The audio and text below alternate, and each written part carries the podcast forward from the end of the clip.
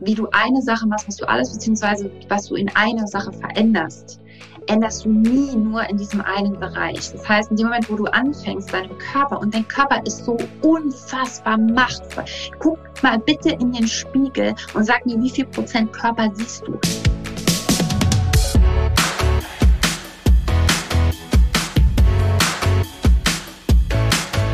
Der Lebensunternehmer-Podcast. Der Podcast für dein glückliches und selbstbestimmtes Leben mit Johannes Ellenberg.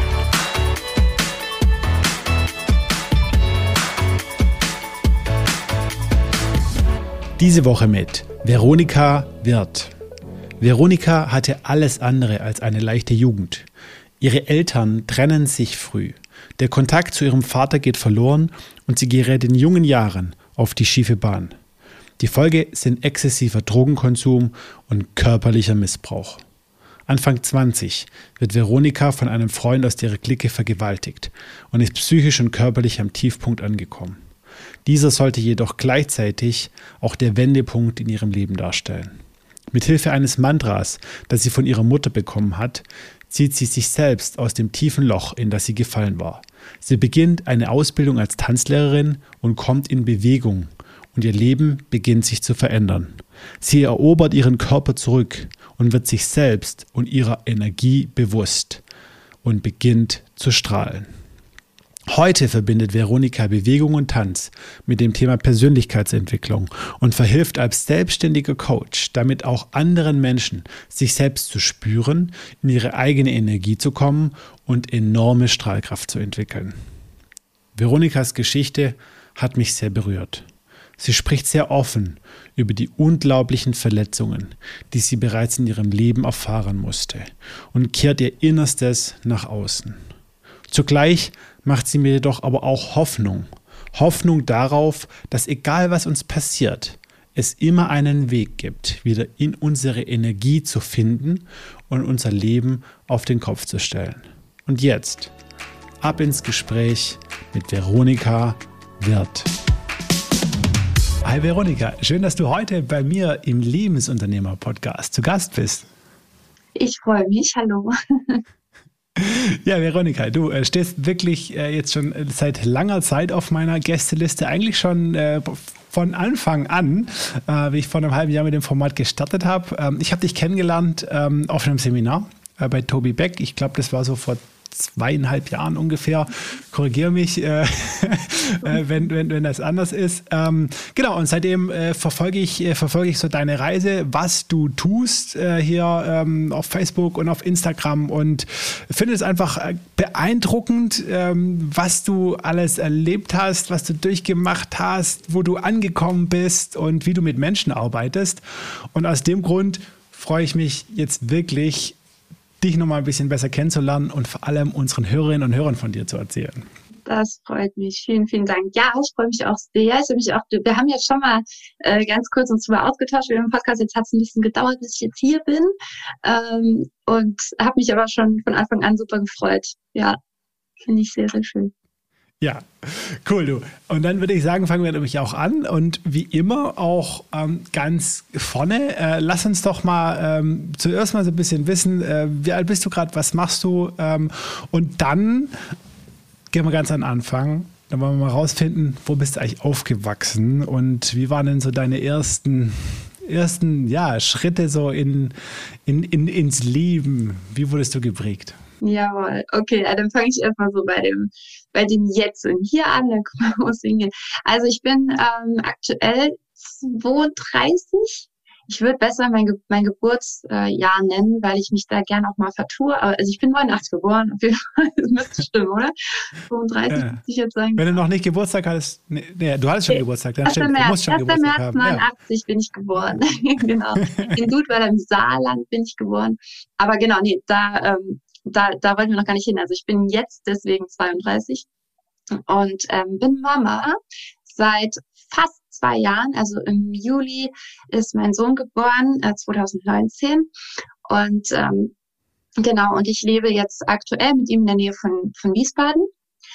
Ähm, lebe vom, vom Papa getrennt. Wir haben das aber sehr, sehr gut organisiert und wir sind beide selbstständig. Also ich äh, mache ja mein Business mit Success in Motion und ähm, habe angefangen mit Seminare geben. Auch das habe ich jetzt wieder aufgegriffen. Das mache ich auch gerade aktuell, was die wenigsten glauben. Aber ja, es ist möglich, auf ganz legale Weise äh, Seminare zu geben, äh, Retreats, intensive Retreats veranstalte ich.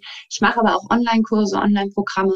Bin sehr präsent auf Social Media, auf Instagram, teile da sehr, sehr viel und gebe so viel wie irgendwie geht, habe einen eigenen Podcast und so weiter und so weiter. Ich bin voll selbstständig und ähm, genau der Papa von Samuel, von meinem Sohn eben auch und somit ja kommt es uns allen irgendwie zugute, dass wir das ganz gut gemanagt haben und unser Business führen und gleichzeitig auch äh, Familienleben irgendwie auch nicht zu kurz kommt, ja.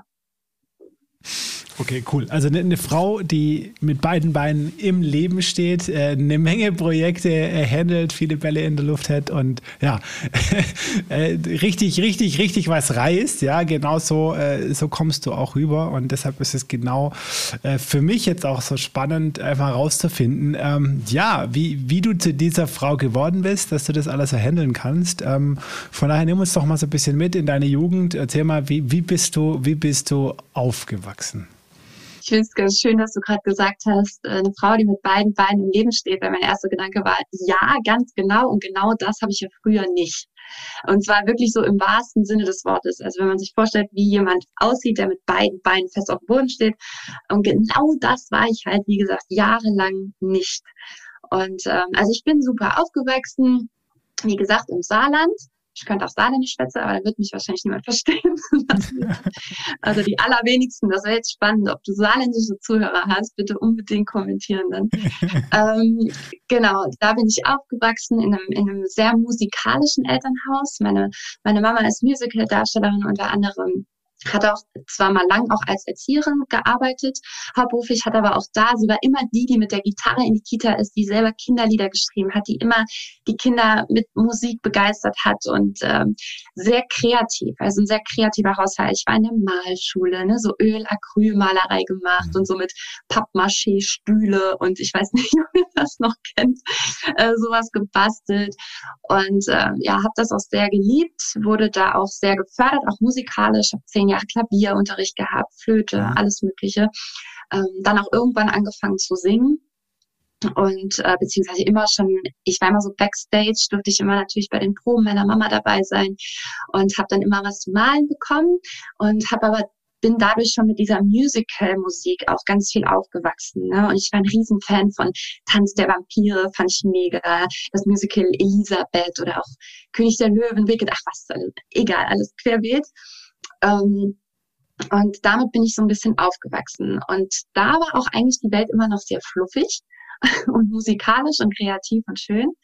Und ich glaube zum ersten Mal, dass ich so ein bisschen damit konfrontiert worden bin, dass das nicht nicht alles ist oder dass ich das Gefühl hatte, vielleicht bin ich da gar nicht so richtig mit dem, was ich so an Vorlieben da habe, auch gerade was dieses Musical-Ding angeht ähm, war dann so in der Schulzeit, als, als es so losging, musste dich entscheiden ja immer so zwischen Britney und Aguilera oder mhm. zwischen NSYNC und Backstreet Boys. Also so in dieser Zeit habe ich gemerkt, na ja, also ich liebe Tanz der Vampire. Noch und das, das kam gar nicht so gut an. Und ohne dass da schon irgendwie ähm, im Außen eine Reaktion war, habe ich innerlich immer mehr gemerkt, komisch, ich passe hier irgendwie nicht so gut hin. Dann kam noch dazu, dass ich ähm, also ich bin heute fast 1,80. Ich war schon immer sehr groß. Johannes, du kennst das zwar, was vielleicht aus deinem Gott, aber als ja. Typ finde ich sowas halt mega, fand ich schon immer schön. Große Männer gab es immer viel zu wenige. Ähm, als Mädchen ist es so eine Sache. Ich war jetzt, wie gesagt, immer die, die größte auch in der Klasse. Dann war ich noch sehr dünn. Auch da sagen dann halt alle, ach, ne, sei doch froh und ich würde ja nur um äh, ne, so Fishing for Compliments. Nein, ich fand das ganz, ganz furchtbar. Ich hatte ähm, hatte so dünne Beine äh, und das noch auf diese Körpergröße, dass ich zum Beispiel selbst im Sommer immer so zwei Leggings unter meinen Hosen hatte, damit meine Beine nicht so dünn aussehen ne, mhm. und sowas. Oder im Winter mit, äh, ja, dass es keine Flipflops waren, ist gerade alles, aber so mit Ballerinas in die Schule durch den Schnee. Warum? Weil das die flachsten Schuhe halt waren, die ich besaß. Ja? und alles, was so Winterboots, die hatten immer so einen Absatz. Und wenn es nur ein, zwei Zentimeter waren, war mir zu hoch. da war ich noch größer, ja. Und so habe ich angefangen zu schrumpfen. Also, und zwar so äußerlich, als auch innerlich. Ne? Diese Unsicherheit mhm. einmal, hm, passt das, wofür ich Vorlieben habe, wofür mein Herz brennt, passt das überhaupt so in diese Welt? Irgendwie nicht. Und gleichzeitig äh, diese Körpergröße auch irgendwie so ein bisschen sich da zurückzuziehen. Und Jetzt nochmal zu deinem Anker mit dem auf einem Bein oder beziehungsweise auf zwei Beinen stand ich mhm. zum Beispiel damals nie.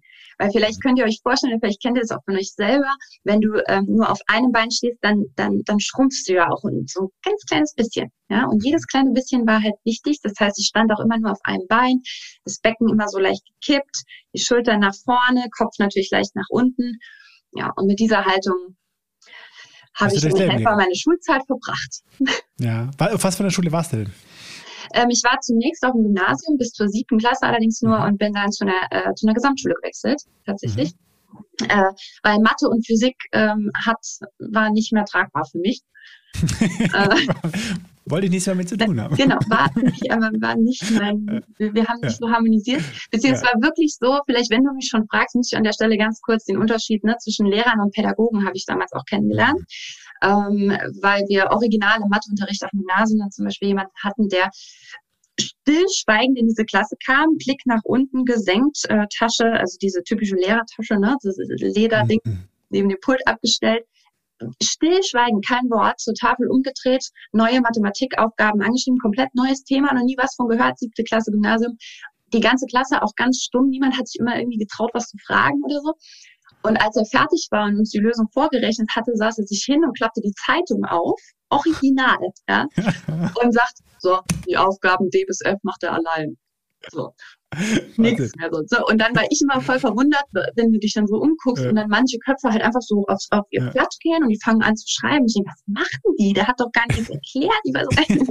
Und dann habe ich tatsächlich den Fehler gemacht, mich zu melden und zu sagen, Entschuldigung, könnten Sie das einmal erklären, wie Sie da auf die Lösung kamen? Und dann sagte er, äh, ja, wenn du das nicht kapierst, dann hol dir halt Nachhilfe. Oh, wow, okay, stark. Ja, ja dann wundert, wundert einen nichts mehr. Also es lag, es lag nicht an dir, es lag am unfähigen Lehrperson. ja, teils. Also es war dann schon so, die Pädagogen dann auf der Gesamtschule waren mega. Ich konnte auch dann dort ja bis zur 13. Klasse, können sie auch Abi machen.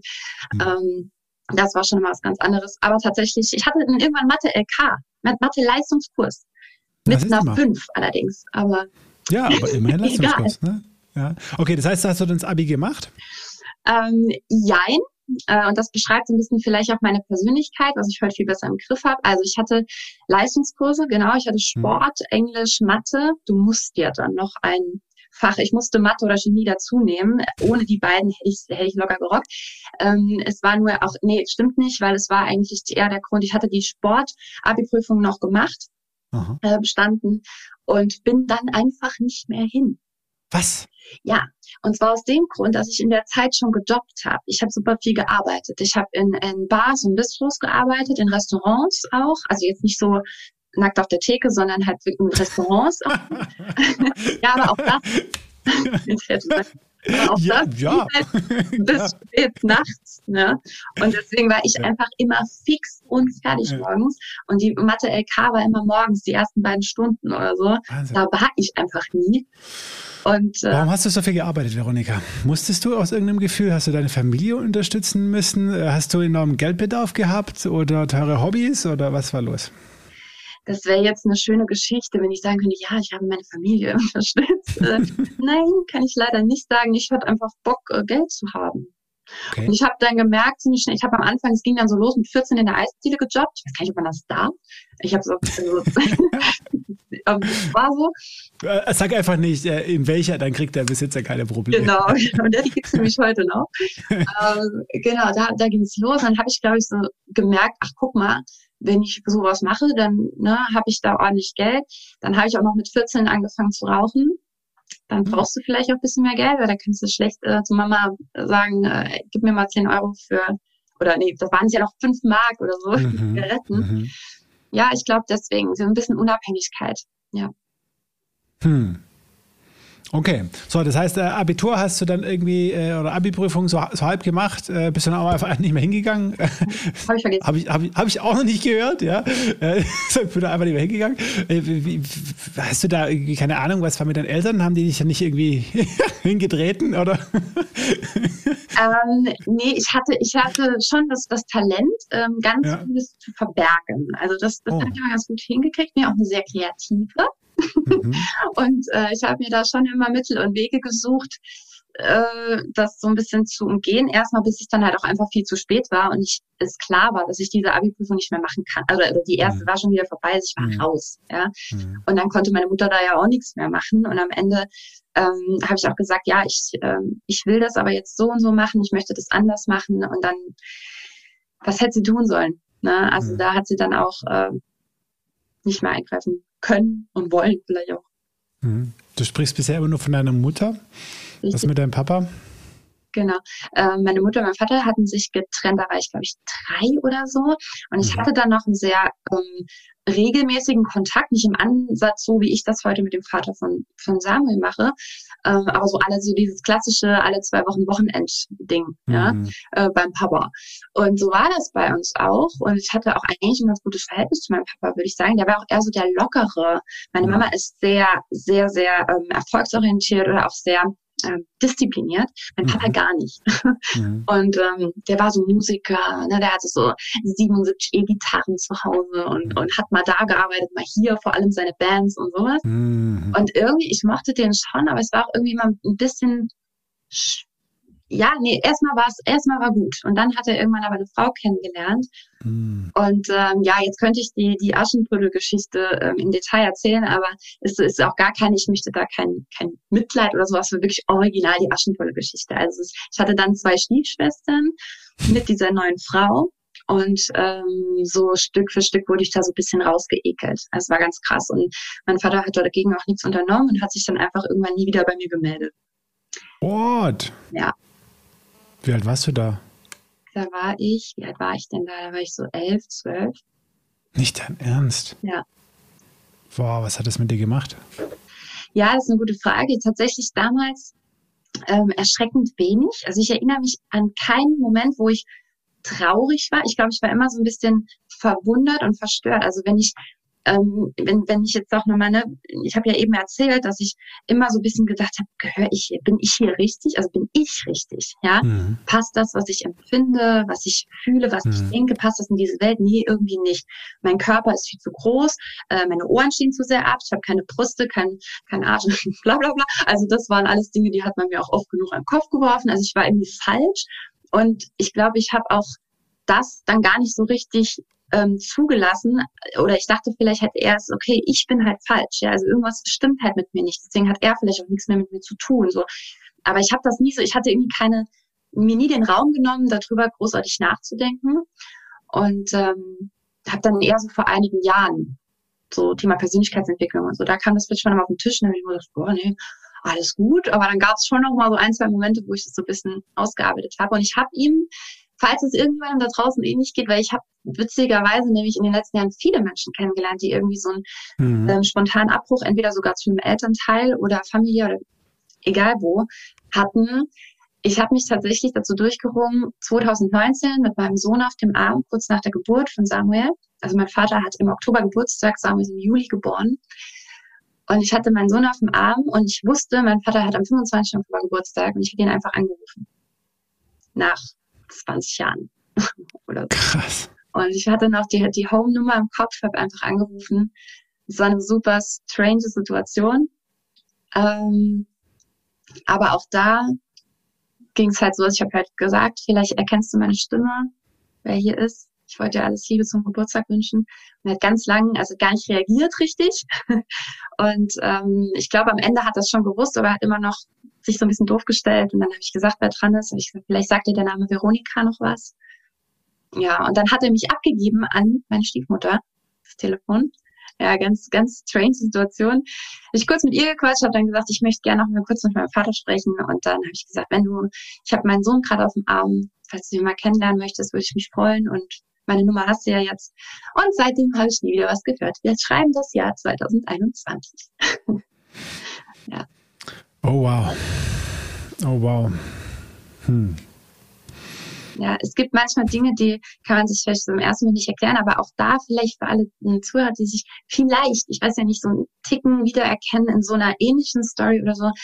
Ich bin zu dem Schluss gekommen, wir haben immer Menschen im Leben, die uns ein Stück weit begleiten.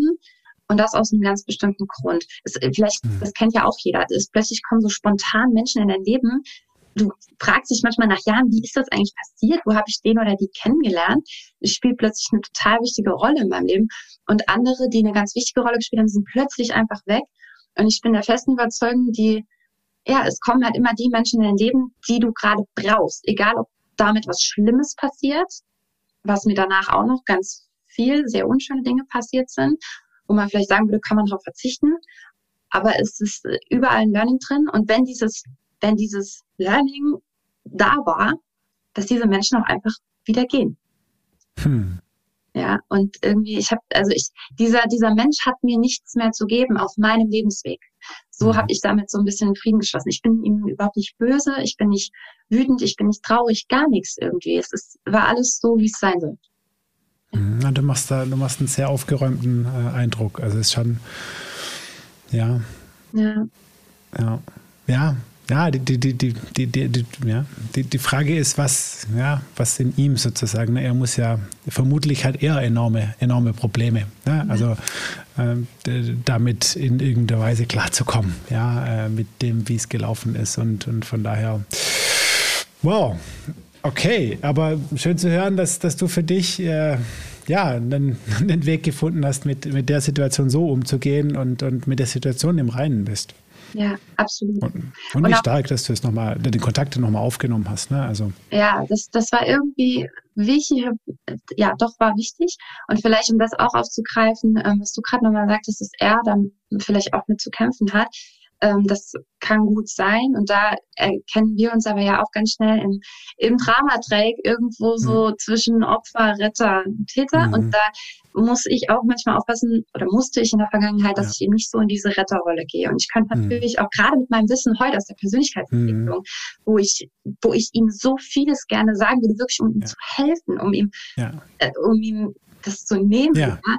Aber ich kann das nicht für ihn tun, wenn ich habe ihm jede Tür geöffnet und die werden offen bleiben bis an, ja, vermutlich erstmal sein Lebensende. Mhm. Ähm, die sind offen. Aber die Leute müssen selber durchgehen und ähm, dann müssen wir auch irgendwann loslassen. Ja. Ja, ja, ich denke, das ist, das ist auch nochmal ein ganz wichtiger Punkt, den du gerade gemacht hast. Ne? Also dieses, weil da können sich wahrscheinlich auch viele Leute mit identifizieren, ne? dass sie irgendwie helfen wollen, ähm, Retter sein wollen irgendwo. Aber äh, das geht A nicht ohne Auftrag und B nicht äh, ohne den, der gerettet werden soll, der irgendwo einfach mal anfängt, ja, wie du sagst, durch eine offene Tür zu laufen. Ja. ja. Und das dann muss man seinen Frieden mitmachen. In die Hose. Auch ja. da ähm, kann ich ein langes Lied drüber singen. ähm, weil in diese Retterposition habe hab auch ich mich irgendwann begeben, dass ich äh, ja versucht habe, vielleicht auch so ein bisschen den Status, also ne, selber jemand zu sein, der anderen mal was zu sagen hat und dass man mir mal mhm. zuhört und dass ich eine wichtige Rolle auch für andere spiele, mhm. im Leben anderer spiele. Ganz gefährlicher Ausgangspunkt, ganz gefährliche Ausgangssituation. Diese Menschen, die ja allen anderen helfen wollen, ja, das tun viele tatsächlich eigentlich im versteckten Nutzen, nur aus dem Grund, weil sie sich selber ein gutes Gefühl damit geben wollen nämlich eben diesen, diesen Selbstwert, sich daraus mhm. ziehen, dass sie anderen irgendwie helfen und dabei ähm, ja brutal sich abhängig machen vom Außen. Ne? Immer, immer ganz viel an anderen rumschrauben wollen und hier machen und da machen und mhm. Dabei geht's nur darum, dass du dich in der Retterposition siehst. So. Und da habe ich mhm. mich blöderweise auch ganz viel gesehen und habe immer mehr Menschen in mein Leben gezogen, die auch eigentlich echt Hilfe gebraucht hätten, allerdings professionelle Hilfe. Mhm. Und ähm, dann ging es auf eine ganz tiefe Bahn erstmal. Mhm. Okay, bevor, bevor wir da auch nochmal näher, näher, näher reinschauen, weil ich denke, ähm, habe ich das Gefühl, dass das auch ein ganz wichtiger Schritt oder eine ganz wichtige Phase in deinem Leben war, ähm, die, die, ja, dich dahin gebracht hat, wo du auch heute bist, äh, wahrscheinlich unterm Strich, ja. Ähm, Lass uns mal verstehen, was du, was du dann, also hattest du dann das Abi einfach abgebrochen oder einfach nicht mehr hingegangen, so mitten in den Prüfungen? Äh, hattest du dann einen klaren Plan, was du willst von deinem Leben oder wusstest du nur, was du nicht willst, Abi machen? Ich hatte bis ins Jahr 2017 mein ganzes Leben keinen klaren Plan. nicht im Ansatz. Ich wusste immer nur, alles, was man mir angeboten hat, irgendwie passt das nicht. Außer ähm, Kellnern, das habe ich wirklich mhm. geliebt. Ich habe das geliebt. Ich habe das geliebt, da rumzurennen. Ich war die, ich hatte Trinkgeld ohne Ende. Ähm, ich habe das, ich, ich, also ich habe so viel Lob auch dafür meinen Job bekommen und ich glaube heute, wo ich mehr als Gastzeit unterwegs bin, verstehe ich das auch wieder viel mehr, ähm, weil ich glaube ich auch mit Abstand eine der freundlichsten Kellnerinnen war und der einfach. Ich war ja ich war, wenn irgendwann einen extra Wunsch hat oder keiner, oder jemand um, um, um 11 Uhr schließt der Laden und jemand kommt um drei vor elf rein und will einen Kaffee, dann kriegt der von mir einen Kaffee. Und zwar mhm. nicht mit äh, Augenrollen oder mit, äh, sondern wenn es heißt, es ist Öffnungszeit bis 23 Uhr, dann haben wir auf bis 23 Uhr. Und äh, das heißt, da muss auch alles funktionieren. Und wenn du heute in irgendeinen Laden gehst, dann heißt es ja um, um 22 Uhr schon, ah, die Kaffeemaschine ist schon sauber. Ja, genau. genau. Beispiel. Und geh am besten gleich wieder, weil ich will jetzt Genau, nee, nee, das mache ich jetzt nicht mehr an. Ich habe schon sauber gemacht. Was ist denn das für eine Mentalität? ja. Naja, also ich habe das wirklich geliebt, ich habe dafür gebrannt. Aber mir war auch klar, ähm, dass ich das nicht werden möchte. Also dass ich ja. schon, dass da irgendwie ganz viel Potenzial in mir steckt. Meine Mama hat tatsächlich immer zu mir gesagt, Kind, du kannst alles sein und alles werden, was immer du möchtest, wenn du es mit Herz und mit Leidenschaft tust. Und du hast so viele Talente. Das hat sie mir ganz oft gesagt. Und ähm, trotzdem wusste ich noch nichts damit anzufangen. Also war ja nice, aber. Mhm. Wäre schön zu wissen, aber wo sind die? Was mache ich damit? Genau, äh, wie, genau. wie, geht es jetzt? Ja. Dieses okay. total ja. aufgeschmissen sein, ja, wo, wo gehöre ich denn jetzt hin? Ja. Dann, dann wirst du irgendwann in diese, in diese Arbeitsagentur da gesteckt, ne? Also mhm. nicht die Arbeit, sondern, sondern zu diesem Test, wo wir alle mal waren. Ja, ja, ja. Gehen doch mit unserer Schulklasse oder in welcher Form auch immer zu, zur Arbeitsagentur, dann wirst du an diesen Computer gesetzt und dann musst du da, ich weiß nicht, ob es heute noch so ist, und dann musstest du da so, ich bin gern mit Kindern. Ja, mhm. nein, oder so. So, und dann kommt am Schluss raus, okay, dein Job ist Bäckereifachverkäuferin. Oder ja. Und da ist einfach der, der Gap, den ich, glaube ich, damals schon gespürt habe. Ähm, also das ist ja absurd, dass man Schüler da hinstellt, wo es heute also YouTuber gibt und, und also alles ja Jobs. Und ich, nächstes Jahr wird es schon wieder doppelt so viele Jobs geben, von denen wir jetzt hier im Mai noch gar nichts wissen. Ja. ja. Und deswegen finde ich das ganz schwierig, diese Tests zu machen, weil da können halt nur so diese Standardberufe rauskommen. Mhm. Ich habe mich da nie so gesehen. Ich habe immer Lehrer angepeilt irgendwie, weil mhm. ich halt aber, glaube ich, eher so dieses, ich möchte dir etwas beibringen. Ich möchte jemand sein, der dir etwas von Herzen weitergibt und an dem du wachsen kannst. Wirklich aus diesem Aspekt. Nur das mit dem Studium war ja dann ohne Abi erstmal schwierig. Mhm. Dann war soziale Arbeit im, im Gespräch, aber da gab es eine Warteliste irgendwie von zehn Jahren okay. ich weiß nicht mehr. Ähm, ja, und dann hing ich tatsächlich erstmal ganz schön in der Luft und habe dann halt gejobbt, ge gejobbt, gejobbt und gleichzeitig ähm, versucht, mich zu orientieren. Aber in der gleichen Zeit hatte ich ja dann erstmal ähm, einen kleinen wie soll ich sagen, oder einen, einen Dreijährigen, einen, einen, einen, eine, eine dreijährige Pause eingelegt, müsste man sagen, wo gar nichts mehr ging. Mhm. Also du hast, du hast einfach weiter in der Gastro gearbeitet und versucht irgendwie so herauszufinden, ja, genau. was, was du anfangen willst, so generell beruflich in deinem Leben. Ja. Bis zu dem Punkt, da warst du wie alt? Ähm, 18. Da war ich schon Erwachsene 18 Jahre etwa, genau. Ähm, und da habe ich, habe ich halt, äh, ja, wie ich schon sagte, vielleicht auch aus diesem Lehreraspekt, der ja mitgeschwungen ist, mhm. plus ich möchte irgendeine Wertigkeit haben für andere. Mhm. Ähm, immer wieder Leute in meinem Leben oder gleichzeitig aber auch in diesem Mangel an Selbstliebe mhm. äh, und das unendliche Buhlen nach Liebe ähm, und, und Anerkennung, Wertschätzung alles Faktoren, die mir unglaublich wichtig waren. Also dieses Gefühl von außen, dass mir jemand sagt, dass ich wertvoll bin, dass ich schön bin und so weiter. Und war halt krass im Mangel. Und wie wir alle wissen mittlerweile, ähm, das, was du halt aussendest, ziehst du auch an. Ich habe euch eben auch beschrieben, wie ich rumgelaufen bin, also mit meiner Körperhaltung allein schon. Mhm. Ey, wenn du so in, raus ins Leben gehst, äh, ne, als, als in dieser, ich sage jetzt mal genau so, in dieser Opferhaltung, ja, wie mhm. geht man dann mit dir um? Wie mit mhm. einem Opfer halt. Also mhm. wenn du schon das geschossene Reh machst, dann muss ich nicht wundern und gefressen wirst. ist so. Also klingt vielleicht hart, aber je, je instabiler du halt, und gerade in der Schule, in so einer Zeit, kein Wunder. So. Und ich war halt immer mehr in diesem Mangel und bin irgendwann auf Menschen getroffen, die ähm, auch sehr im Mangel waren, denen ich aber irgendwie so ein bisschen sagen konnte, wie man Dinge vielleicht besser macht. Zum Beispiel nicht so viel Drogen zu konsumieren.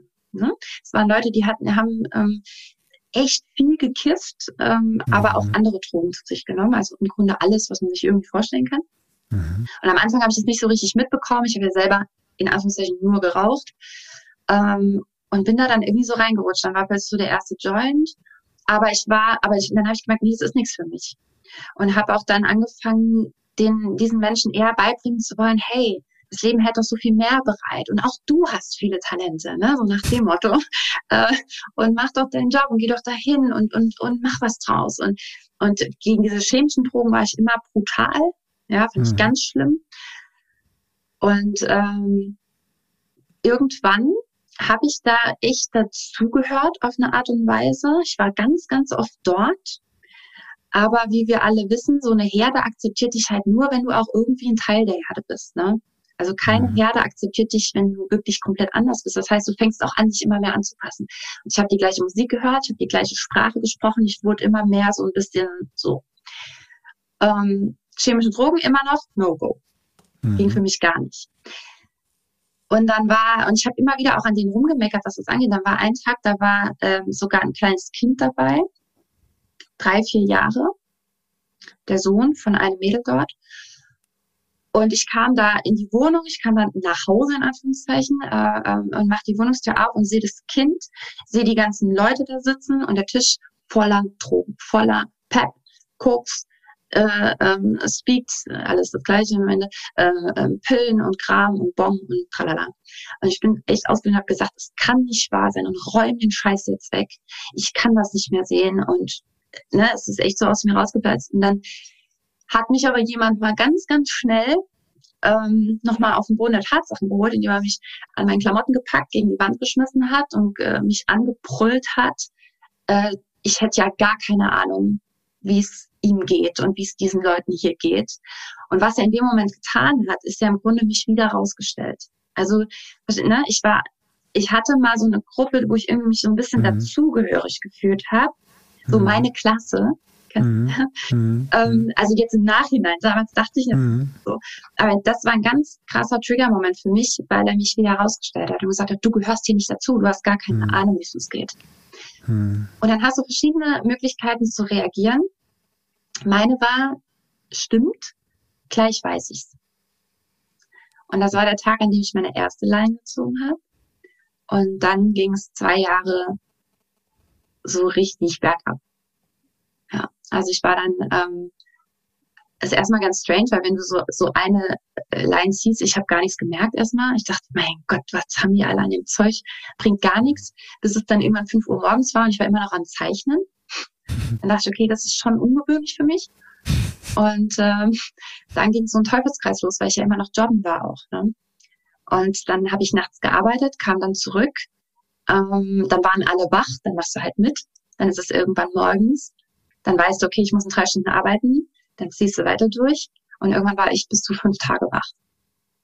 Und äh, ja, entsprechend sieht man dann aber auch irgendwann aus. Also ich hatte auf meine fast 1,80 Körpergröße noch knapp 40 Kilo. Ähm, wer mich heute kennt, auch von Fotos oder so, ich habe heute ähm, um die 60, an die 60 Kilo. Und ich bin jetzt nicht kräftig. Also es war schon kurz vor Ende. Wahnsinn. Ja.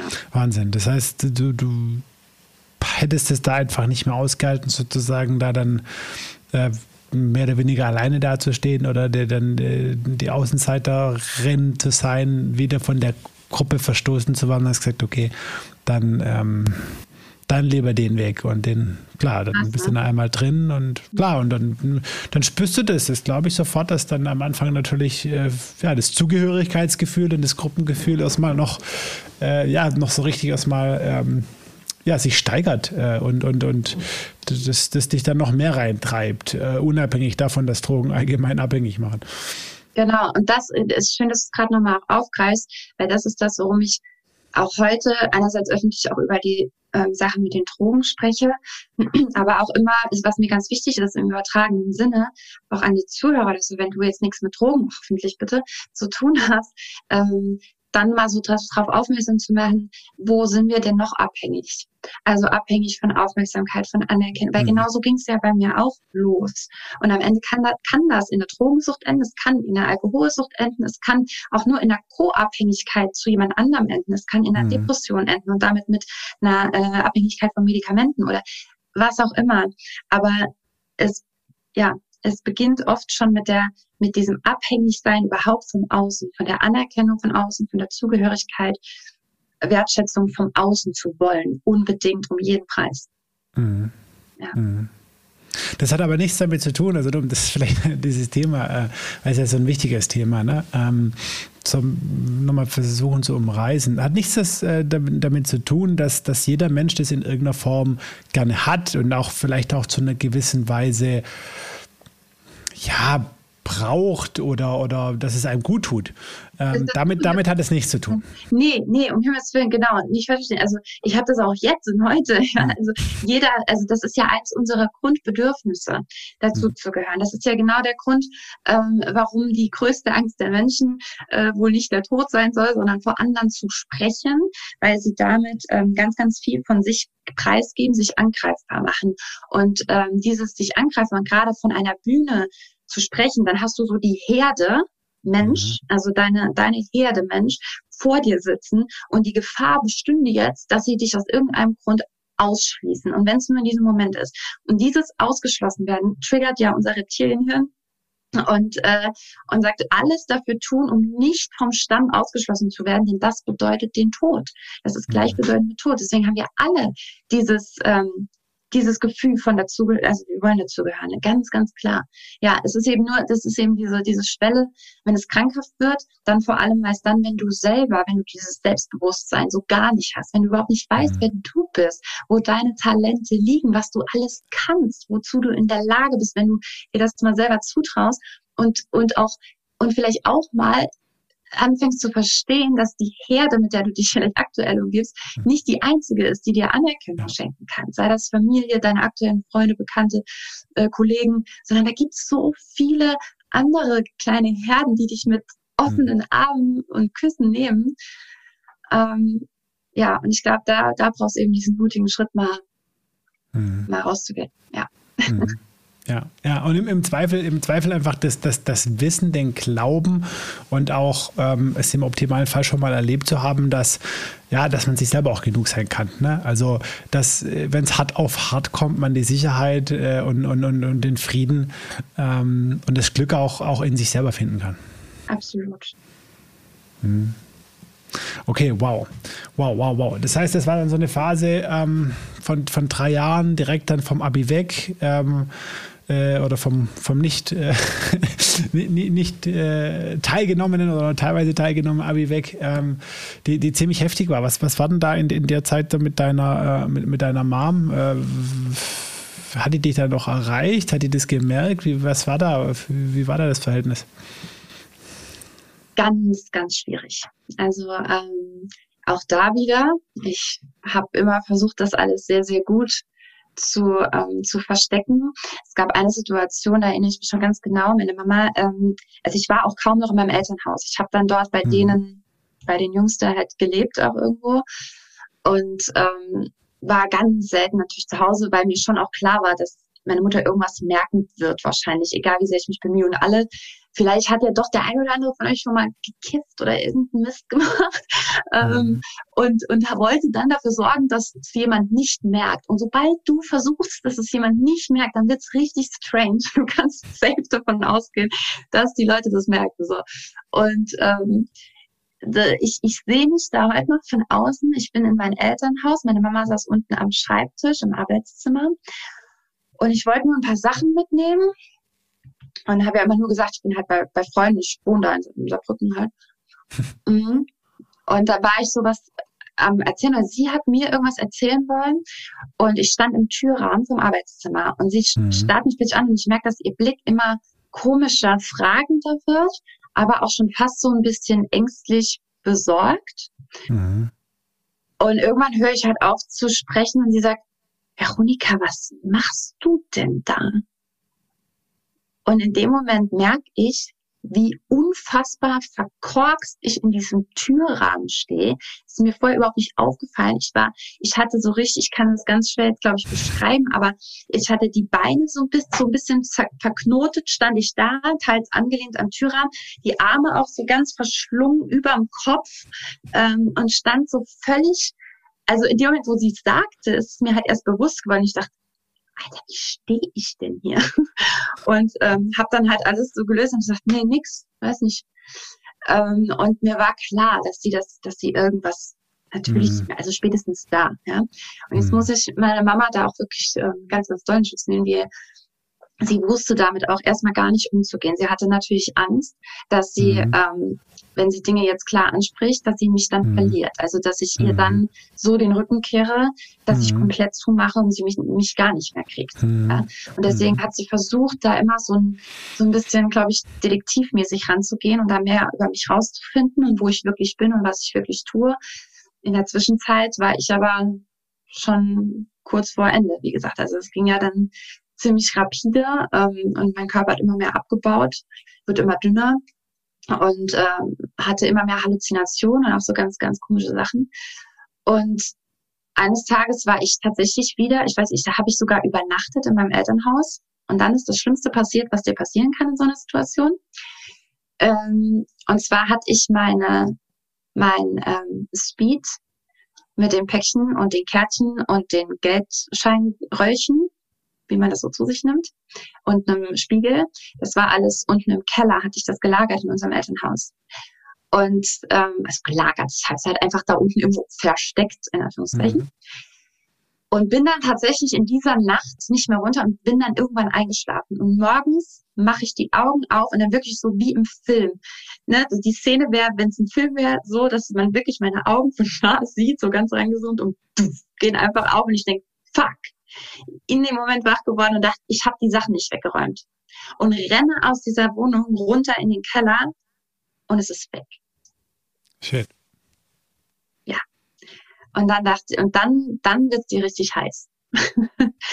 und wir hatten, ähm, ich, ich bin dann rauf und ähm, ich wusste ja, also ich wenn du nur so diesen Moment abwartest, ne, bis sowas mhm. auf den Tisch kommt. weiß nicht, ob das jemand kennt. Die unangenehmste Situation von allem ist dieser Zwischenmoment eigentlich. Wenn alle wissen, was gerade Sache ist, aber niemand spricht es mhm. bislang aus. Und plötzlich sprach es irgendjemand an und dann ist es eigentlich von 0 auf 100 explodiert. Ich war, ich bin völlig ausgerastet.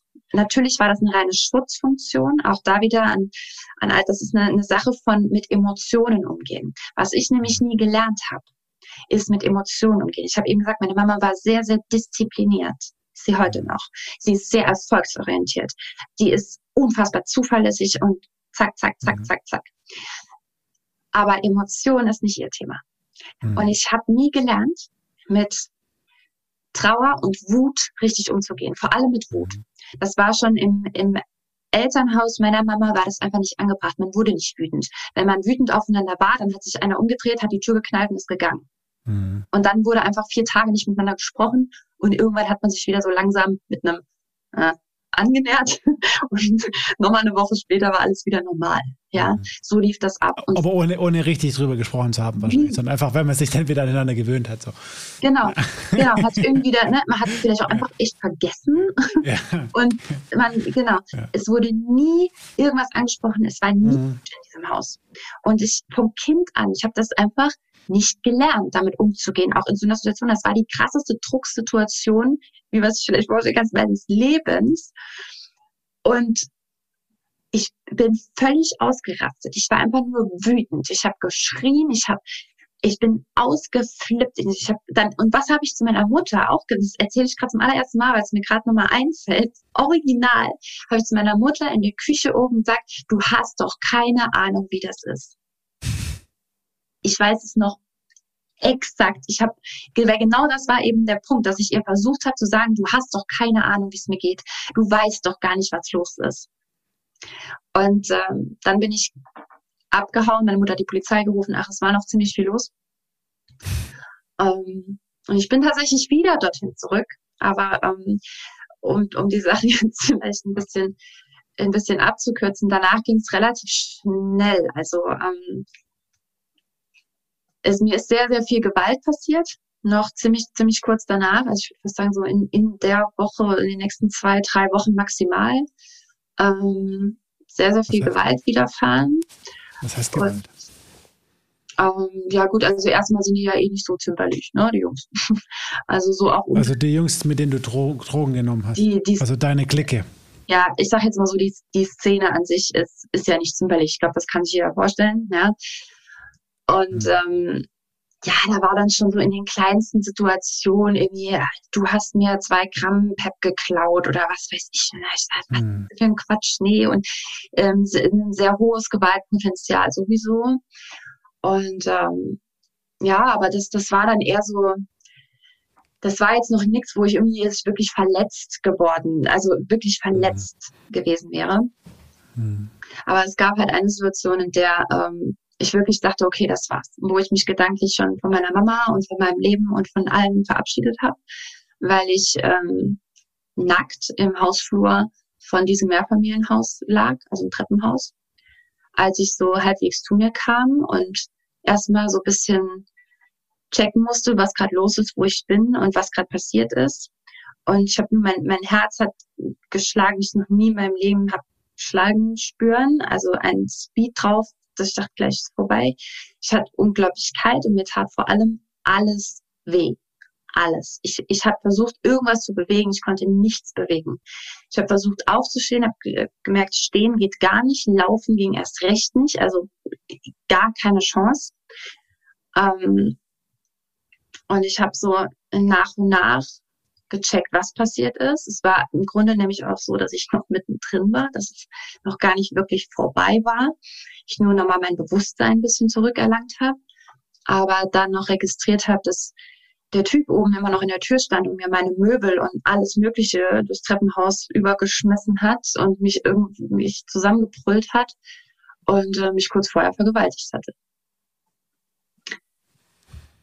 Und ich äh, wusste, ich habe jetzt keine Kraft mehr. Mein Körper war sowieso kaputt also einfach wirklich auch von den Drogen kaputt. Also gerade chemische Drogen greifen ja als allererstes deine Muskeln, äh, nee, überhaupt nicht, deine Fettzellen an, deswegen ist Abnehmen dann aber auch eben die Muskeln. Und ich wurde halt immer schwächer. Ich sah völlig eingefallen. Ich hatte ja wirklich körperlich eh schon keine Kraft mehr.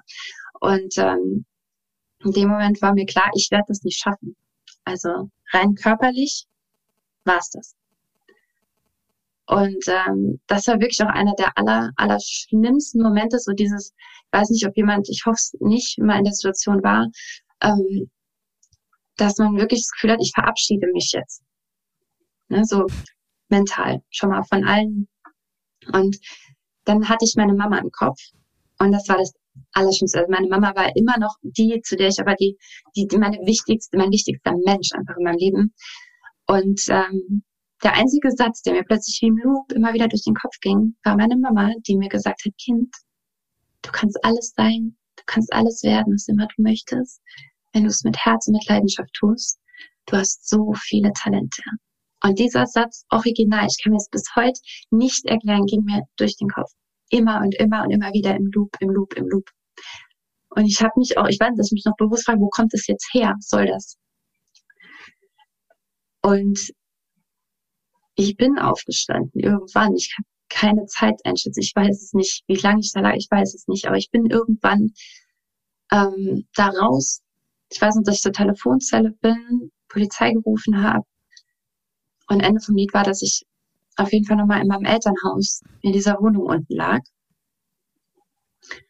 Und ich war, ich, ich, ich würde gern davon erzählen, was in dieser Zwischenzeit passiert ist oder wie das kam, was meine Mama, ob die das mit, ich weiß es aber nicht. Ich lag da und habe fünf Tage geschlafen. Also wirklich hier, ich war zwischendurch auf dem Klo und habe mich hingelegt. Das war's. Ich habe auch kaum gegessen. Ich habe einfach fünf Tage geschlafen. Und seitdem bin ich nie wieder dahin. Es war wie, ähm, wie rausgerissen aus dieser Welt durch diesen einen Moment, in dem mir klar war, wenn ich noch irgendwas in diesem Leben erreicht will und wenn ich möchte, dass es hier nicht vorbei ist, dann jetzt. Und ähm, ich wusste immer noch nicht, was ich jetzt machen soll, aber die Entscheidung war auf jeden Fall klar. Nie wieder zurück. Oh, wow. Ja. Wie alt warst du da? 20. 20 ja, Jahre jung. Insgesamt waren es etwa zweieinhalb Jahre. Also, ähm, ja. 20 Jahre. Und das war dein Freund, der dich vergewaltigt hat. Und dann hast du gemeinsam Wohnung geschmissen oder ein Freund. Nee, wir waren nicht, wir waren nicht zusammen. Da waren ähm, etliche Annäherungsversuche, aber ja. Oh. Danach hast du die Polizei gerufen. Sie haben dich geholt, zu deiner Mutter gebracht, da hast du fünf Tage geschlafen. Yes. Hast du ihn angezeigt? Nein. Bis heute tatsächlich nicht. Ähm, aus vielen Gründen. Ich glaube, es ist einmal so, dass ich ähm, ja auch erst, muss man fast sagen, jetzt seit, ähm, weiß jetzt fast vier Jahre, in der Persönlichkeitsentwicklung bin und ganz viel erstmal über mich gelernt habe. Ja? Und erstmal bei mir war, ganz, ganz viel bei mir aufgeräumt habe. Ähm, und dann auch angefangen habe zu überlegen, warum sind andere Menschen, wie sie sind und äh, ne, wo ist da der Mangel und warum handeln Menschen, wie sie handeln und, und so weiter. Und ähm, ja, und ich habe mich, ich, ich war bis dahin noch nie so richtig an dem Punkt, ähm, ja, weiß nicht, also oder anders, ich war zunächst mal an dem Punkt, ähm, dass das natürlich in keiner Weise in Ordnung ist. Ne? Das muss man ja ganz äh, klar sagen, ja. Und äh, ich war sehr, sehr verletzt, also einmal auch körperlich, ähm, aber halt auch irgendwo psychisch, ja.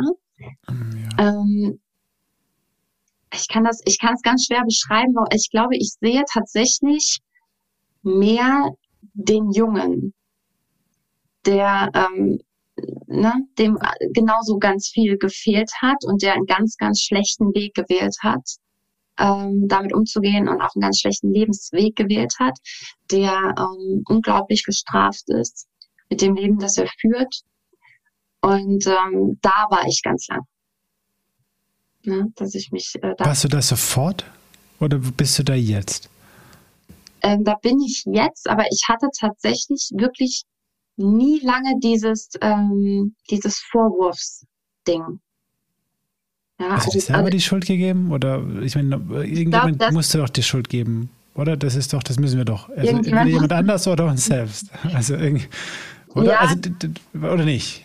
Tatsächlich, ich glaube, das ist, ist schön, dass du sagst, weil ähm, ich glaube, es ist, also man sagt ja, dass es ganz vielen Vergewaltigungsopfern auch so geht, dass sie sich selber die Schuld geben. Oder auch wenn Frauen von ihren Männern geschlagen werden. Oder äh, übrigens, ich möchte das mal gar nicht so generalisieren, es gibt es auch umgekehrt geschlechtlich, I know. Mhm.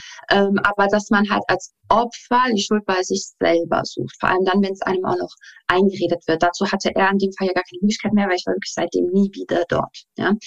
Ähm, aber ich, ich glaube, ich hatte, ich hatte kein Bedürfnis danach, ihm die Schuld zu geben, sondern ich war plötzlich fixiert darauf, dass ich mein Leben in den Griff kriege und dass ich so sehr daran geglaubt habe, dass ich wirklich viele Talente habe und dass ich so viel kann und dass ich noch so viel Lebendigkeit aus diesem Leben holen will, dass das mein voller Fokus war erstmal und ich das selber komplett auch verdrängt habe. Ich habe darüber nie wieder großartig nachgedacht. Mir ging es ab und an, ging mir das mal so abends durch den Kopf und habe ich es weggedrückt und dann war gut. Ja. Ähm, aber ja, ich, also ich war, ich war einfach so sehr bei mir. Ich habe keinen Schuldigen gerade gebraucht, sondern ich wollte mein Leben in den Griff kriegen. Und ähm, ja, dann bin ich vielleicht, wie gesagt, auch durch die Persönlichkeitsentwicklung reingekommen, dass ich dachte, ich glaube, Menschen, die die solche Dinge tun, ähm, haben mehr, mehr ähm, Mitleid verdient als, als Schuld. Es ist auch hier natürlich noch ein Riesenunterschied, ob das, ob's, ob wir über ähm, Serientäter sprechen oder ne, Menschen, die, die, die regelmäßig ihre Frauen schlagen oder was auch immer. Äh, natürlich muss man dagegen vorgehen, da bin ich auch total dafür. Am Ende ist aber vielleicht auch so ein bisschen der Appell, kümmere dich doch an allererster Linie mal um dich. Hm. Weil es gibt eben auch die, die kenne ich, kenne ich aus erster Hand, von damals auch, ne, die ihre Typen anzeigen und anzeigen und anzeigen und anzeigen hm. und hm. anzeigen und anzeigen. Hm. Aber sie sind ja. immer noch da. Ja.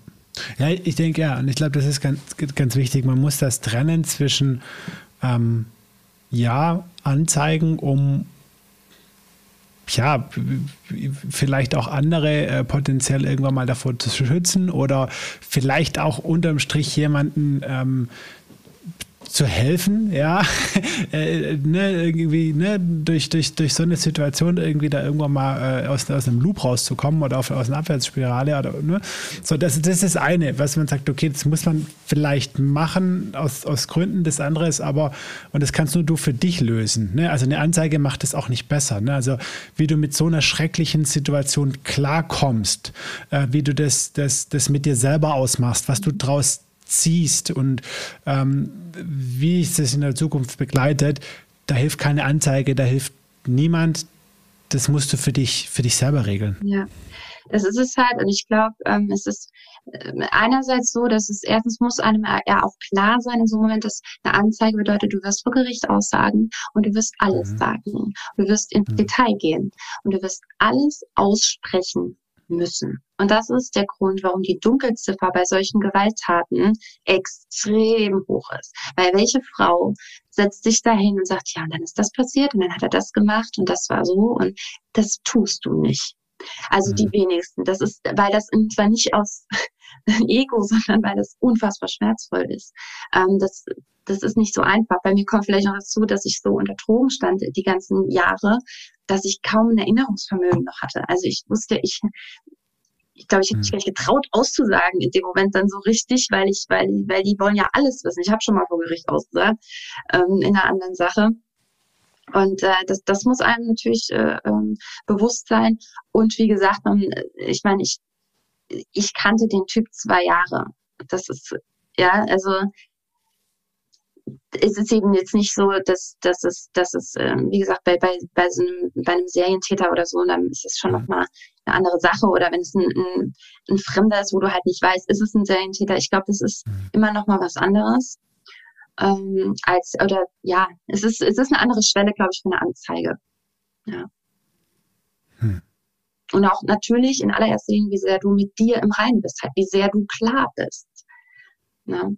Wenn eine gesunde stabile Frau irgendwie überfallen wird und ihr sowas passiert, ist es, glaube ich, nochmal eine andere Sache, da natürlich sofort auch gerichtlich gegen vorzugehen und Polizei zu holen. Und mhm. ja, ich war einfach, mir war gleich, das werde ich nicht überleben. Vorbei. Wow. Wahnsinn. Aber das ist ja rausgeschafft und das ist ja die schöne, das ist ja die schöne, das ist ja die schöne Botschaft, dass ähm, du dann ähm, dieses Mantra im Kopf hattest, dass dir deine Mutter eingepflanzt hast, dass dir irgendwie die Kraft gegeben hat, so aus der Situation rauszukommen. Danach hat dir dein Körper irgendwie fünf Tage Bettruhe verordnet. Mhm. Und dann, ähm, ja, was, wie, wie sah der Ausstieg dann aus? Was hast du dann, was hast du dann gemacht? Also wer hat dir dann da Halt gegeben? Was waren dann die nächsten Schritte? Ich habe eben davon gesprochen, dass Menschen einfach in unser Leben kommen und irgendeine Aufgabe scheinbar haben und dann irgendwann wieder wechseln. Mhm. Äh, in meinem Fall war das eine, eine Freundin, die nicht einfach nur eine Freundin war, sondern das war wie eine Schwester. Die war plötzlich einfach da. Und auch unser Zusammentreffen war der absolute Knüller. Wir standen beide viel zu spät angekommen. Wo ist jetzt an der Stelle völlig egal. Äh, doch Uniklinik, äh, weil ich habe dann eine Logopädie-Ausbildung ähm, erstmal mir angetan. Also weil ich dachte, ne, vielleicht, vielleicht ist es das so zwischendurch. Und da sind wir beide viel zu spät beide mit rasanter Geschwindigkeit auf dem Parkplatz gecruised, im Halteverbot, beide im Halteverbot geparkt, beide völlig zerzaust ausgestand, äh, ausgestiegen und auf dem Weg dorthin hektisch in der Tasche wühlend nach einer Zigarette noch. Wir wollten noch eine rauchen. Wir waren zwar hm. viel zu spät, aber ja, und nochmal, also wir kannten uns nicht. Ja, mhm. wir kannten uns gar nicht, wir hatten uns noch nie gesehen vorher. Und ich habe kein Feuer gefunden und deshalb so gewühlt. Und sie hat auch kein Feuer gefunden und deshalb so gewühlt. Und wir sind halt schier gegeneinander geknallt, gucken uns an. Wir sind uns auch äußerlich leicht ähnlich. Total crazy Situation. Und dann sage ich, oder sie sagte, Entschuldigung, hast du Feuer? Und habe ich gesagt, nee, wollte ich auch gerade fragen. Ich bin eigentlich viel zu spät. Ja, ich auch. So, also so war unser erstes Aufeinandertreffen. By the way, ich rauche heute nicht mehr, weil ich so viel spreche. Ähm, das war unser erstes Aufeinandertreffen und seitdem waren wir, sie war einfach meine Seelenverwandte, meine, mein Zwilling, total crazy. Und sie hat in einer Bar gearbeitet. Dann damals, als ich, also nach meinen fünf Tagen äh, Bettruhe oder länger war das insgesamt wahrscheinlich.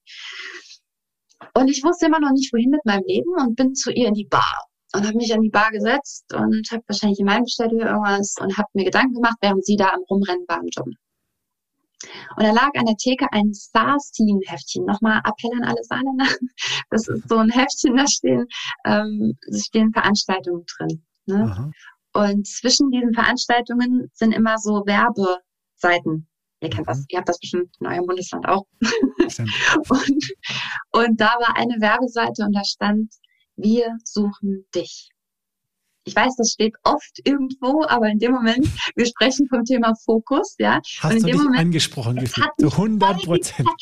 So krass, ich habe noch nie die drei Worte, wir suchen dich, so in meinem Herzen gespürt beim Lesen, als in dieser Sekunde. Ich war, ich war ja völlig lazy, saß ich da in der Theke, hatte keine Ahnung, was in meinem Leben passiert und war einfach so random am Blättern. Und dann lese ich das und irgendwas in mir hat gesagt, stopp, hingucken, jetzt. Mhm. So, was, was haben die gesucht? Tanzlehrerin 2000, äh, also Ausbildung dann 2013, 14, irgendwas. Und nee, stimmt gar nicht, Quatsch, früher. Ist ja egal. Ach, ich bin ganz schlecht in sowas. Also, ne, Tanzlehrerin. Ja, Tanzlehrerin Ausbildung. Ausbildung, ja. ja. Und ich dachte, das, das klingt echt cool. Ich fand Tanzen immer cool. Ich konnte es halt nicht. Also ich bin, wie gesagt, fast 1,80. Also bei mir sah jede Bewegung äh, schlaksig aus. Ich war Josef beim Krippenspiel. Also das war meine Rolle auf der ich Bühne. Ich war Josef beim Krippenspiel. Original. Okay. Ähm, ja. Gibt's Bilder von. ähm, so, und dann, aber irgendwas in mir hat gesagt, das ist mega. Mach das, mach das. Ist so crazy. Deswegen, ich sage ja, deswegen spreche ich von dem Thema Ausstrahlung halt auch ganz viel, weil ich bin tatsächlich am nächsten Tag äh, dahin, in diese Tanzschule ohne Bewerbungsunterlagen, ohne alles, aber mit einer festen Entscheidung. Nämlich, ich glaube, ich will Tanzlehrerin werden. Und dann habe ich mit diesem Chef gesprochen und habe ihm original auch gesagt, also es ist so, ich, äh, also ich kann nicht tanzen. Aber ich glaube, ich wäre eine gute Tanzlehrerin. und äh, der Geier, was, was ihn geritten hat, aber er hat dann halt gesagt, äh, komm mal morgen vorbei. Du machst mal Kindertanzen mit. Boom. Und dann ging die Reise los. Weil dann, ab diesem Tag, bin ich mit meinen fast 1,80 als Krabbe durch den Kindertanzkurs, als Hund, als Giraffe, als Affe, als Niepferd, völlig egal. Ähm, dann bin ich, also übrigens nicht, dass mir das leicht gefallen wäre, aber so ging eben diese Reise los. Ich war, ich fand es ganz furchtbar am Anfang.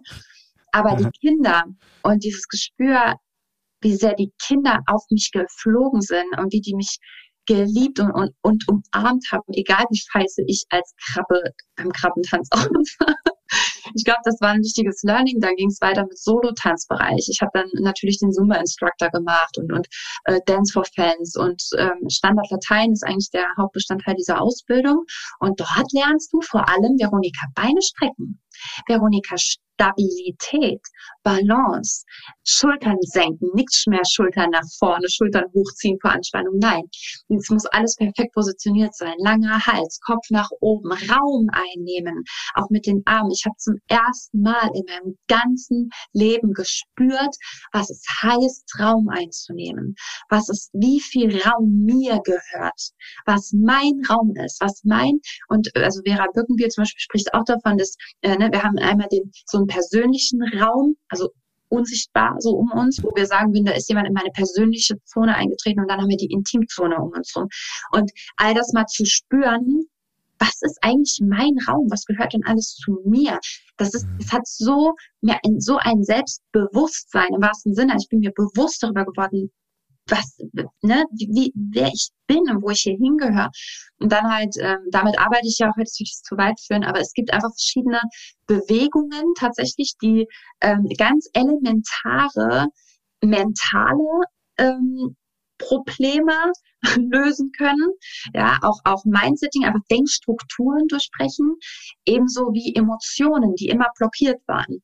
Emotionale Blockaden zu lösen. Und das nur, in Anführungszeichen, ähm, durch Standard Latein oder auch Solotanz, Hip-Hop, egal.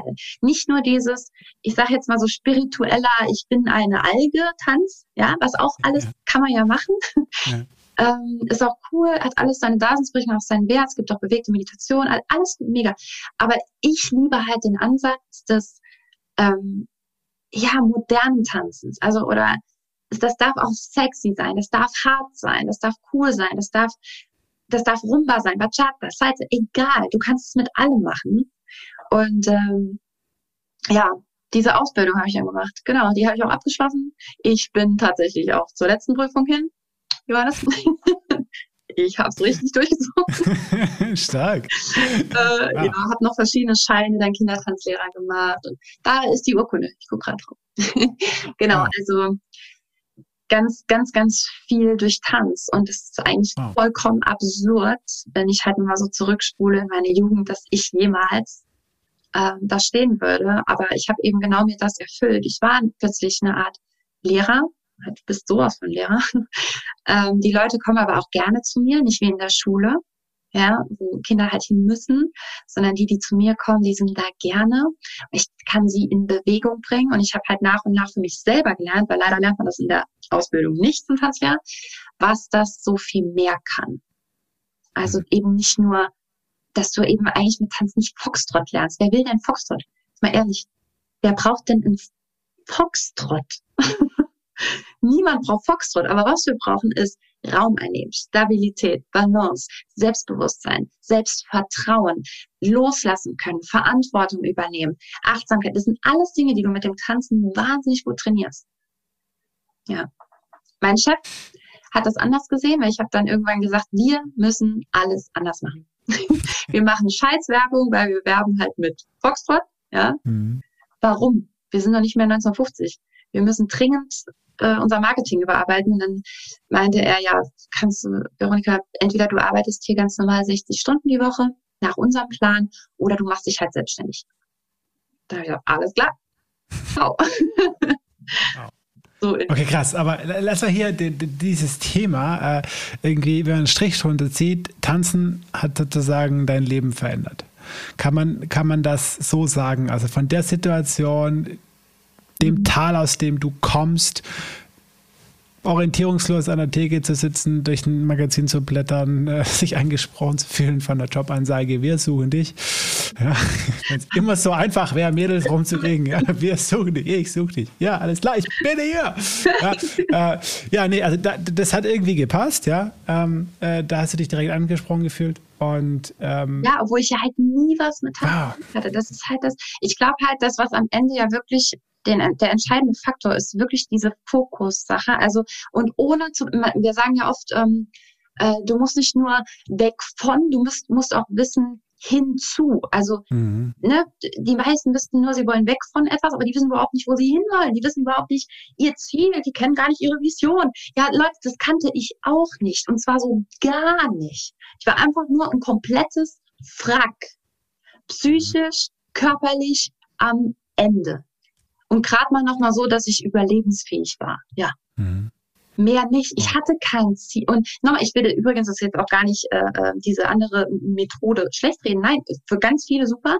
Aber es mhm. gibt eben auch die Menschen, die haben nicht noch, die haben noch nicht diese krasse Vision. Aber was die mal machen dürfen, ist diese klare Entscheidung gegen eine Sache zu treffen.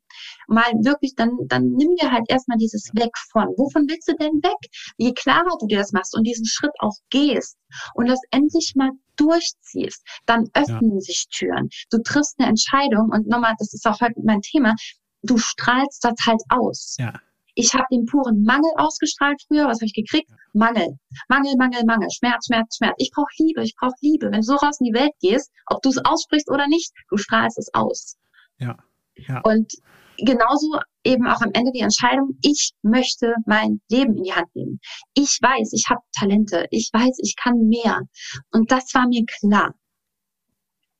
Sonst nichts. Ja, ja, und dieses, ja, dieser Punkt, wo du sagst, ne, ich glaube, ich enorm, enorm wichtig, glaube ich, auch komplett dran, äh, zu sagen, die Entscheidung zu treffen, eine Tür zu schließen erstmal, dass ich eine andere aufmachen kann und vor allem, und das ist, glaube ich, und da gehört einfach dieses Vertrauen dazu und auch dieses, ja, die, dieser, diese Bereitschaft irgendwie sich nicht direkt mit was identifizieren zu müssen, ähm, eine Tür zu schließen, bevor eine andere offen ist. Das heißt, irgendwo zumindest für, einen, für eine gewisse Zeit und für eine Zeit, die du nicht bestimmen kannst, in einem gewissen Vakuum zu hängen, gefühlt. Ne? Ja, die meisten, also die meisten haben wirklich Angst vor dem Ungewissen. Ja. Das ist ja unsere größte Angst. Ja, aber ich weiß ja nicht, was dann ist. Ja, der Job, so schlecht ist der ja nicht. Es könnte ja viel schlimmer sein. Aber vor alles Schlimmste ist eigentlich, ist nicht zu wissen, was kommt. Hm. Und ich wusste, ich hätte auch einfach da liegen bleiben können, da hätte ich safe gewusst, was kommt. Ja. Ja, wow. Okay, wow, wow, wow. Aber wir waren an dem Punkt, du hast tanzen gelernt, das hat irgendwo dein Leben verändert, das hat dich verändert, du hast angefangen, dich, dich wahrzunehmen, Selbstbewusstsein aufzubauen. Ähm, und da kamst du an den Punkt, wo, wo dein Tanzlehrer dir gesagt hat, hey, wenn du, wenn du dein eigenes Ding machen willst oder Dinge hier äh, so machen willst, wie du sie machen willst, dann musst du sie selber machen. Ja, ja. Ähm, was hast du gemacht? Hast du dich dann als Tanzlehrerin selber ge selbstständig gemacht oder wann? Gehen wir uns mal mit, wann, auch ein bisschen zeitlich, wann, äh, wann war das? Ja, also im Nachhinein, also ich habe ja die Ausbildung, die geht tatsächlich drei Jahre. Man kann beim mhm. ALTV eine Tanzlehrerausbildung machen. Davon hätte ich, äh, habe ich früher ganz, ganz viel Werbung auch gemacht, habe gesagt, macht das Leute, weil die meisten wissen gar nicht, dass es das gibt, wusste ich ja auch nicht damals. Ja. Heute muss ich sagen, ähm, ja, du lernst dort tanzen. Du lernst dort tanzen. Aber die sagen, du bist danach Tanzlehrer. Mhm. Und damit hatte ich schon von Anfang an so ein bisschen ein Problem, weil ich gemerkt habe, okay, Leute, ich weiß jetzt, dass ich beim Tango die Fußspitze ein Achtel auswärts und die Körperneigung äh, äh, auch ein Achtel. Und dann muss der Arm im 45 und der im 90 Grad Winkel sein. Und wenn ich jetzt die Dame so drehe, dann muss ich hierauf achten und bla bla bla. Okay, ja, das sollte Inhalt sein, dass ich ja jemandem auch Tanzen perfekt beibringen kann. Aber auch hier siehst du wieder, wie krass das alte Schule ist. Weil früher war Tanzen Knigge, es war auch nur Paartanz und so weiter. Ne? Also das war so dieses, und die, die unterrichten heute noch so, als würde es darum gehen, dass du als Tanzlehrer später zum Turnier gehst und dort ne, die perfekte Kür machst. Aber Leute, wir sollen doch unterrichten danach. Und dieser pädagogische Aspekt, wir haben einmal Moderationsseminar äh, gehabt, nee, nicht mal ein Seminar, einen Tag mhm. von fünf war Moderation. Und da hatten wir den Typ, der mein RTL sagt. ich kann hey. nicht so wie er. Aber der, der dieser mein RTL-Typ, der macht noch, der macht auch die Langnese und so Werbung. Und der war mega proud of sich selbst. Irgendwie, der fand sich sehr cool. Ich fand den auch cool. Aber gelernt haben wir da so semi viel, ja. wir haben viel gelacht, wir fanden das irgendwie lustig, ja. aber gut. So, das heißt, Thema Stimme, Sprache war kein Bestandteil, geschweige mhm. denn Menschentypen, äh, äh, ne, Persönlichkeitsmodelle, mhm. Lernen überhaupt, wie, wie, wie, verschiedene Lerntypen. Das mhm. lernst du alles nicht. Und okay, ich, damals, heute reg ich mich so darüber auf. Früher wusste ich nur, ich reg mich irgendwie auf, aber ich weiß nicht über was genau, weil ich kannte diese Themen ja selber nicht.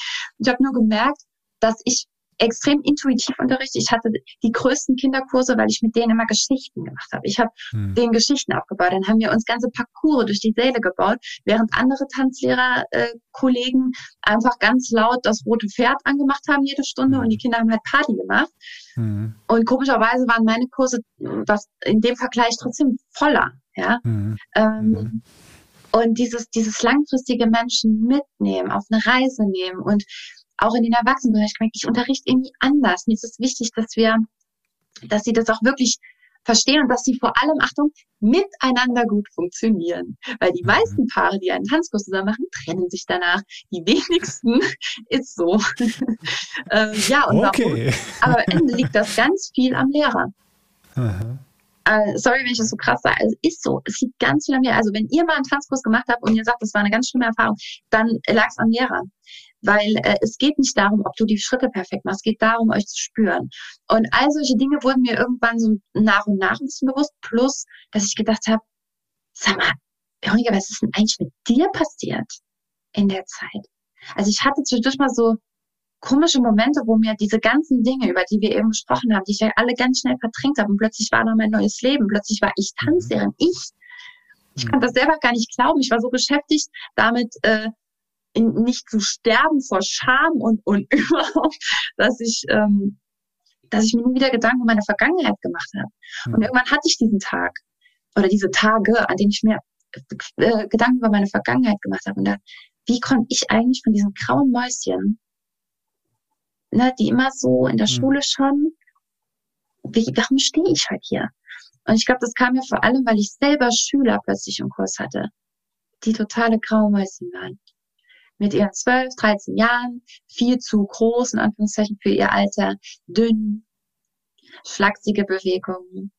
Und ich habe mit denen, ich habe die dann dazu gebracht, dass sie irgendwann vorne standen und das Warm-up für uns gemacht haben.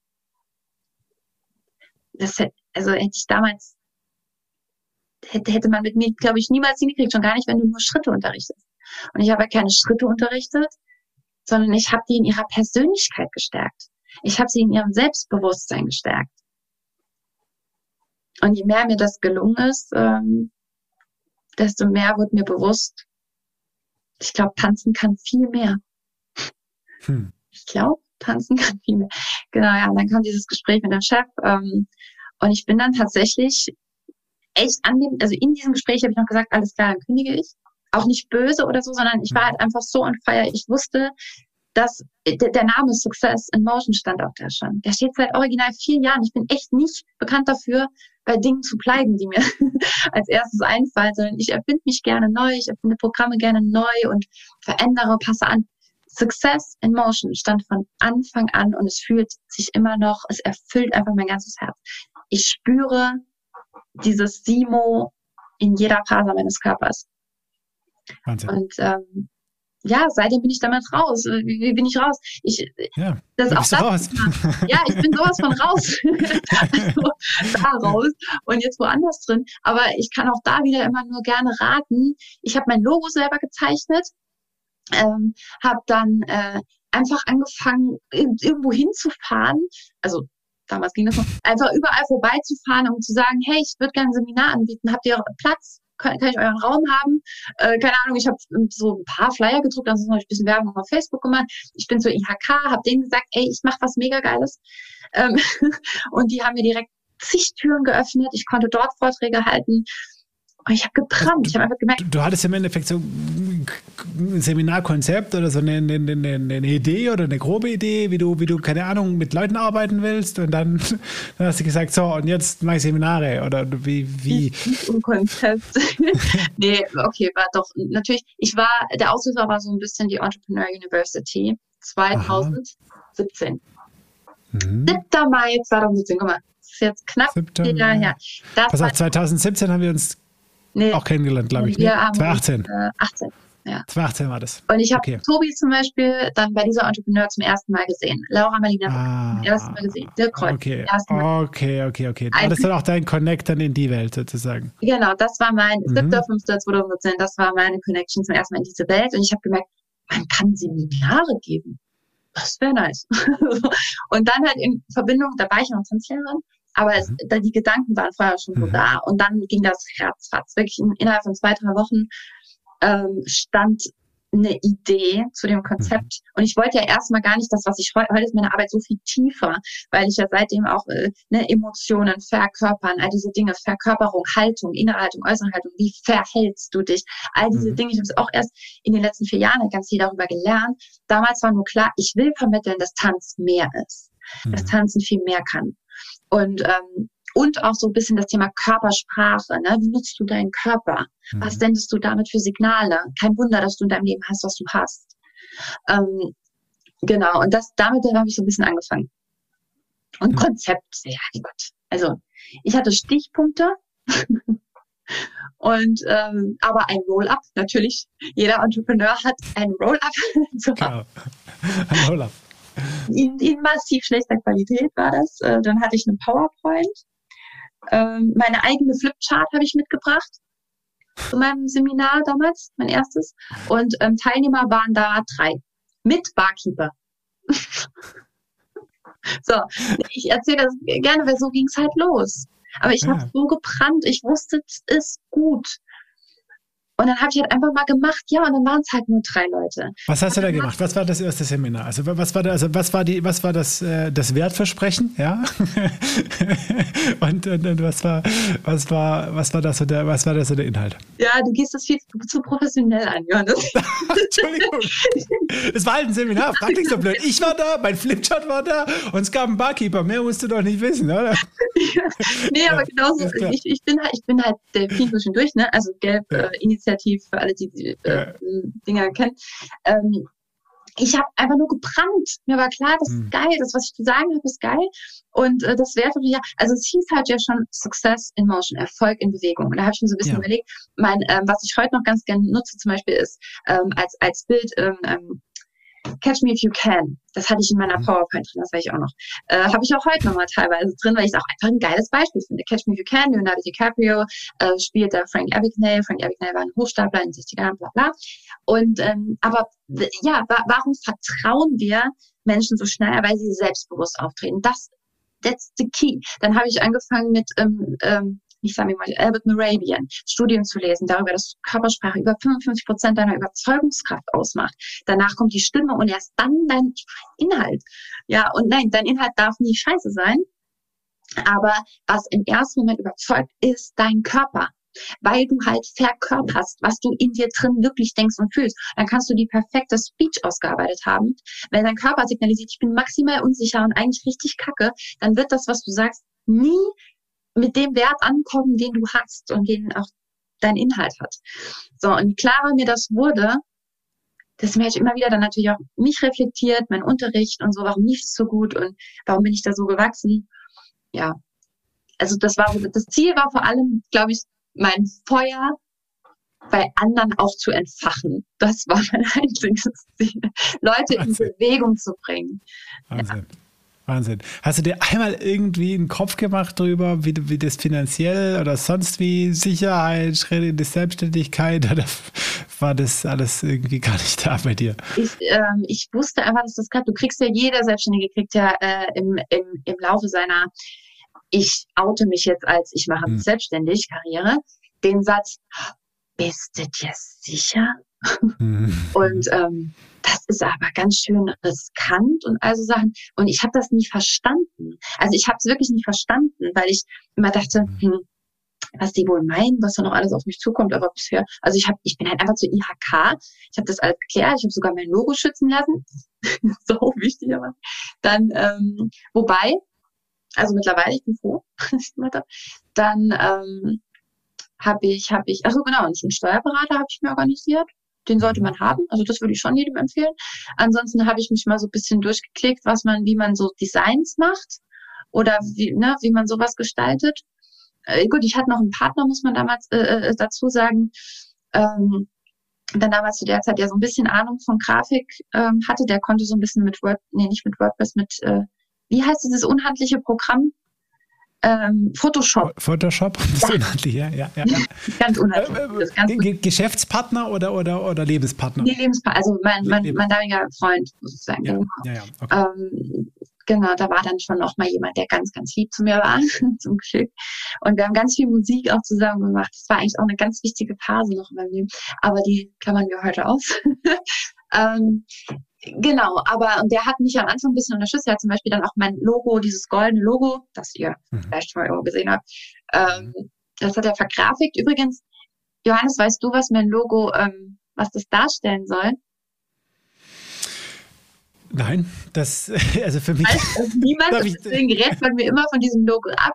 Aber Leute, ihr könnt sagen, was ihr wollt, ich werde dieses Logo behalten, weil es für mich ein ganz gut so. Was? Muss ja auch nicht. Muss ja, also ich, ich weiß es nicht. Also für mich, ähm, Für mich sieht das ein bisschen aus wie eine Katze, ehrlich gesagt. Also so ein Katzenkopf, ein abstrakter. Ähm, wenn, ich, wenn ich irgendwas reindeuten will, ansonsten sehe ich eigentlich nur eine, eine, eine, äh, einen harmonischen Kreis, der irgendwas schön harmonisch äh, umschließt. Also der steht für mich für Harmonie und, und hm, die, die, die Polygone äh, da drin ähm, stehen für mich irgendwo einfach für, ja, eher so, sag ich mal, Komplexität, ähm, die aber von Harmonie umschlossen ist. Also so würde ich es irgendwie für mich ah. deuten, wenn ich es deuten Ich mag das müsste. so gerne, weil da immer wieder ja auch für mich neue Deutungen rauskommen und manchmal passt dann super gut. Ähm, soll ich es auflösen? Ja, natürlich, unbedingt. Jetzt äh, sind wir neugierig alle. Also Katze kam schon ganz oft, auch so sowas wie Fuchs. Oder was ich auch spannend ja. fand, ist aber Krone oder Theatervorhänge. Das fand ich auch ganz interessant, weil ich bin ja dann, ich habe später dann auch noch Musical, übrigens auch selber als mhm. Musical-Darstellerin, so, also in kleineren ja. auf Bühnen gestanden und so. Und man kennt mich auch von der Bühne. Und dann dachte ich, okay, ja, macht auch Sinn. Tatsächlich gezeichnet habe ich einen abstrakten Magneten weil ah. das, ich arbeite ja auch heute noch mit dem Hashtag Menschenmagnet und dieser, weil es mich schon von Anfang an fasziniert hat, dass ich irgendwann es geschafft habe, die Menschen in mein Leben zu ziehen, die mich ernsthaft weiterbringen, die mich unterstützen, von denen ich, es sind nicht immer nur die allerpositivsten Engelchen, die ich in mein Leben ziehe übrigens, nein, sondern wenn es gerade ein Learning zu lernen gibt, dann ziehe ich auch mal äh, Leute in mein Leben, wo ich aber jetzt mit mhm. einem ganz anderen Bewusstsein reingehen kann und kann sagen, okay, let's fight in Anführungszeichen. Also ne, der Glaubenssatz und ich, wir dürfen jetzt uns einmal miteinander äh, beschäftigen.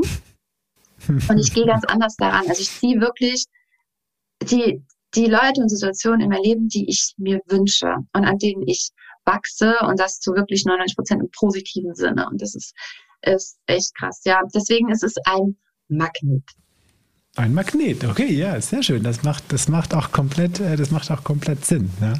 Das macht komplett Sinn. Und das Wichtigste ist, dass, äh, dass es dir so wichtig ist und äh, dass du ja, du ja, dich damit komplett identifizieren kannst. Aber schön, dass es dir so wichtig ist. Nein, das Wichtigste, also ich meine, ne, also Design und äh, die Themen, die sind, äh, das ist immer Geschmackssache letztendlich. Ne? Das Wichtigste, was äh, ein Logo im Endeffekt, die wichtigste Funktion von einem Logo ist der Wiedererkennungswert. Tatsächlich. Völlig egal, ob das subjektiv jetzt irgendwie jemand schön findet äh, oder schöner als was anderes.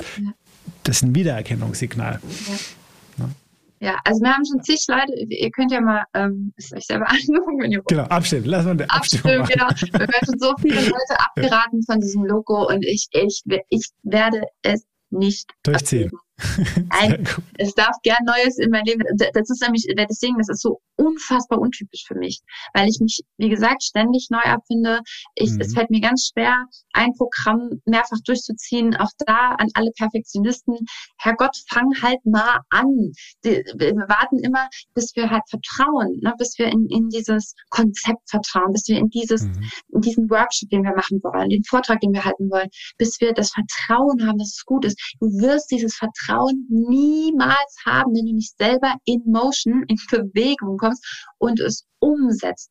Es mhm. funktioniert nur so rum. Du kannst daran rumschrauben die nächsten zwölf Jahre und das Ding ist, danach wird es trotzdem nicht perfekt sein. Mhm. Also, ich weiß, wir haben es alle schon so oft gehört, aber ich habe vielleicht noch ein, ein schönes Bild dazu. Das ist äh, eigentlich, glaube ich, von, ähm, wie, wie heißt der, Sensrod oder so, dieser Comedian. Ist es von ihm? Ich glaube schon. Also es mhm. geht darum, vielleicht ein schönes Bild für euch, wenn es um das Thema Vertrauen geht, wie man Vertrauen wirklich mhm. aufbaut. Wenn du dir vorstellst, ein Kind liegt in seinem Bett und hat Angst, dass ein Monster unter seinem Bett ist, okay? Und jetzt hat die Mutter ja verschiedene Möglichkeiten, darauf zu reagieren. Mhm. Also das Kind hat Angst, es vertraut nicht darauf, dass da kein Monster ist, ja? Jetzt kann die Mutter sagen, ach, stell dich nicht so an, da ist kein Monster dreht sich um, knallt die Tür so wieder raus. Vertraut das Kind jetzt? Nee, wahrscheinlich nicht. Die andere Möglichkeit der Mutter wäre zu sagen, ja, mein Kind, da ist ein Monster und geht dann raus. Vertraut das Kind jetzt? Schwierig. Vielleicht als, als vor Monstern.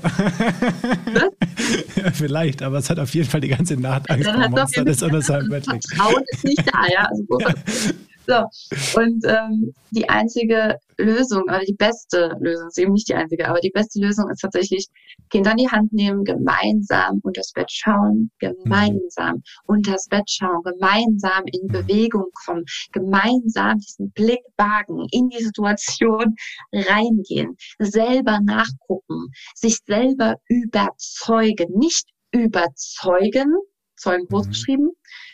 Geschrieben, sondern sich mhm. selbst überzeugen. Und das schafft Vertrauen. Selber in Bewegung kommen, selber Action mhm. und dann kannst du ruhig schlafen. Du, das ist so schön. Das passiert in, in so vielen Podcasts, ähm, dass ich, dass ich mit meinen, mit meinen Gästen an einen Punkt komme, wo ich genau das sage, was ich jetzt gleich sagen werde. Ja. Und ich sage, guck mal, und das ist wieder hier komplett eine Analogie zu meinem Verständnis so vom Leben und zum Lebensunternehmertum äh, und vom Unternehmertum als solches und warum ich glaube, dass Unternehmertum so ein geiles Tool ist zur Persönlichkeitsentwicklung, ja, weil es da im Endeffekt auch darum geht, durch das Tun sich selber in Situationen zu bringen, sich selber zu überzeugen, dass man bestimmte Dinge tun kann, dass man bestimmten Situationen gewachsen ist, dass man Lösungen findet und sich mit Dingen konfrontiert.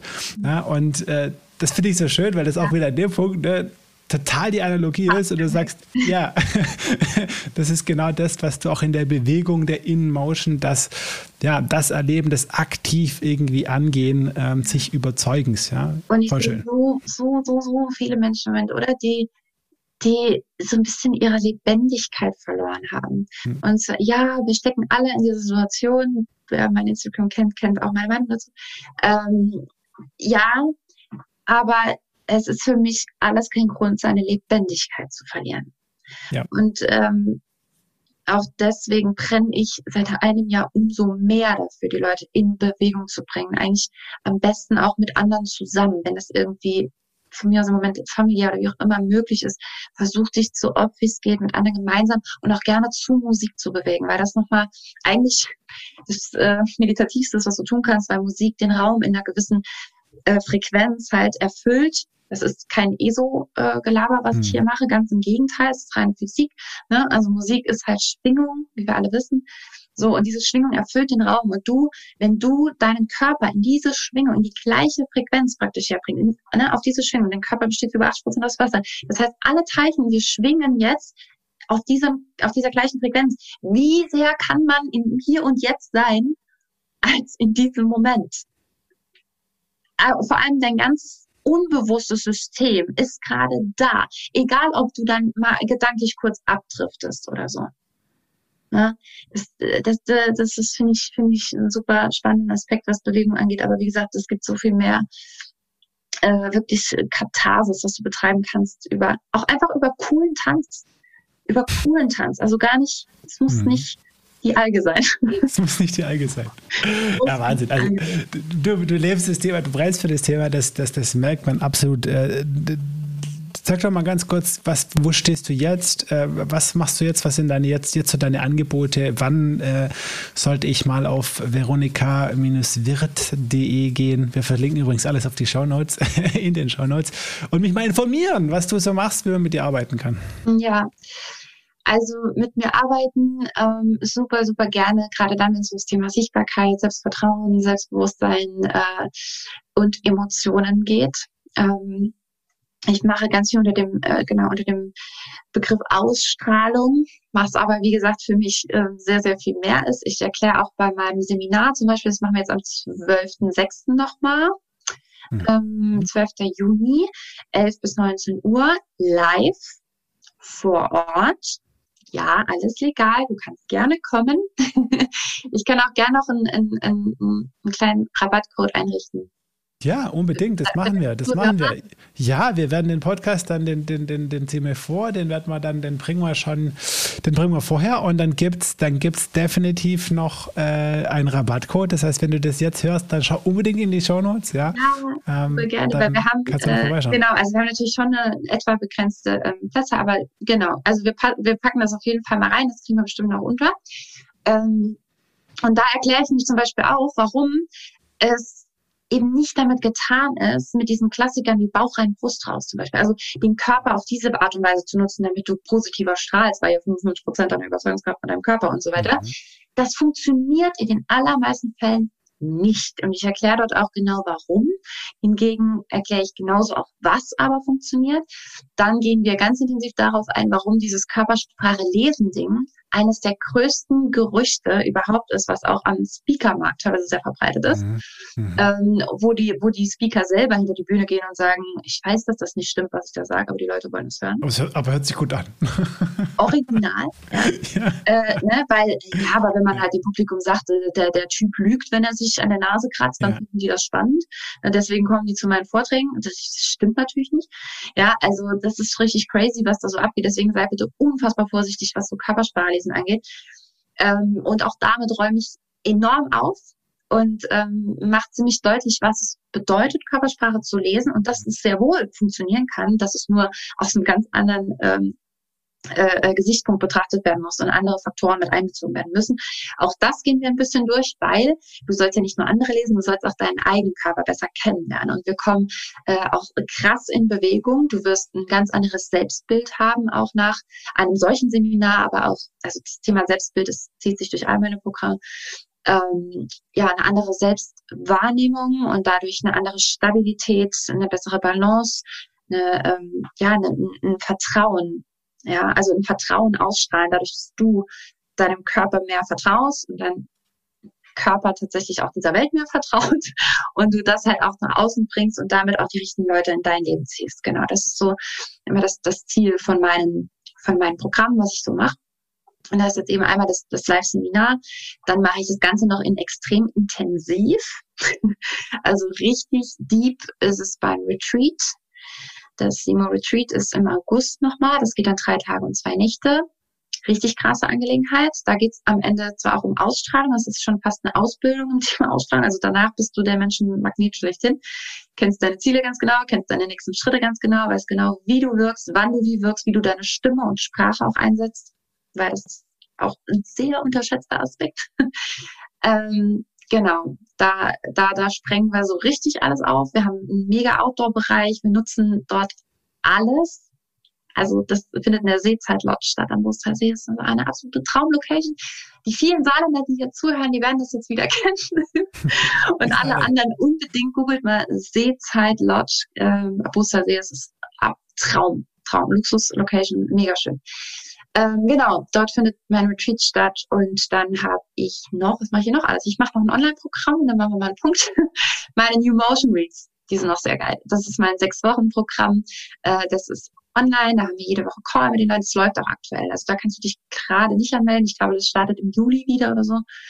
Ähm, da kannst du dich für Juli, wenn dann anmelden.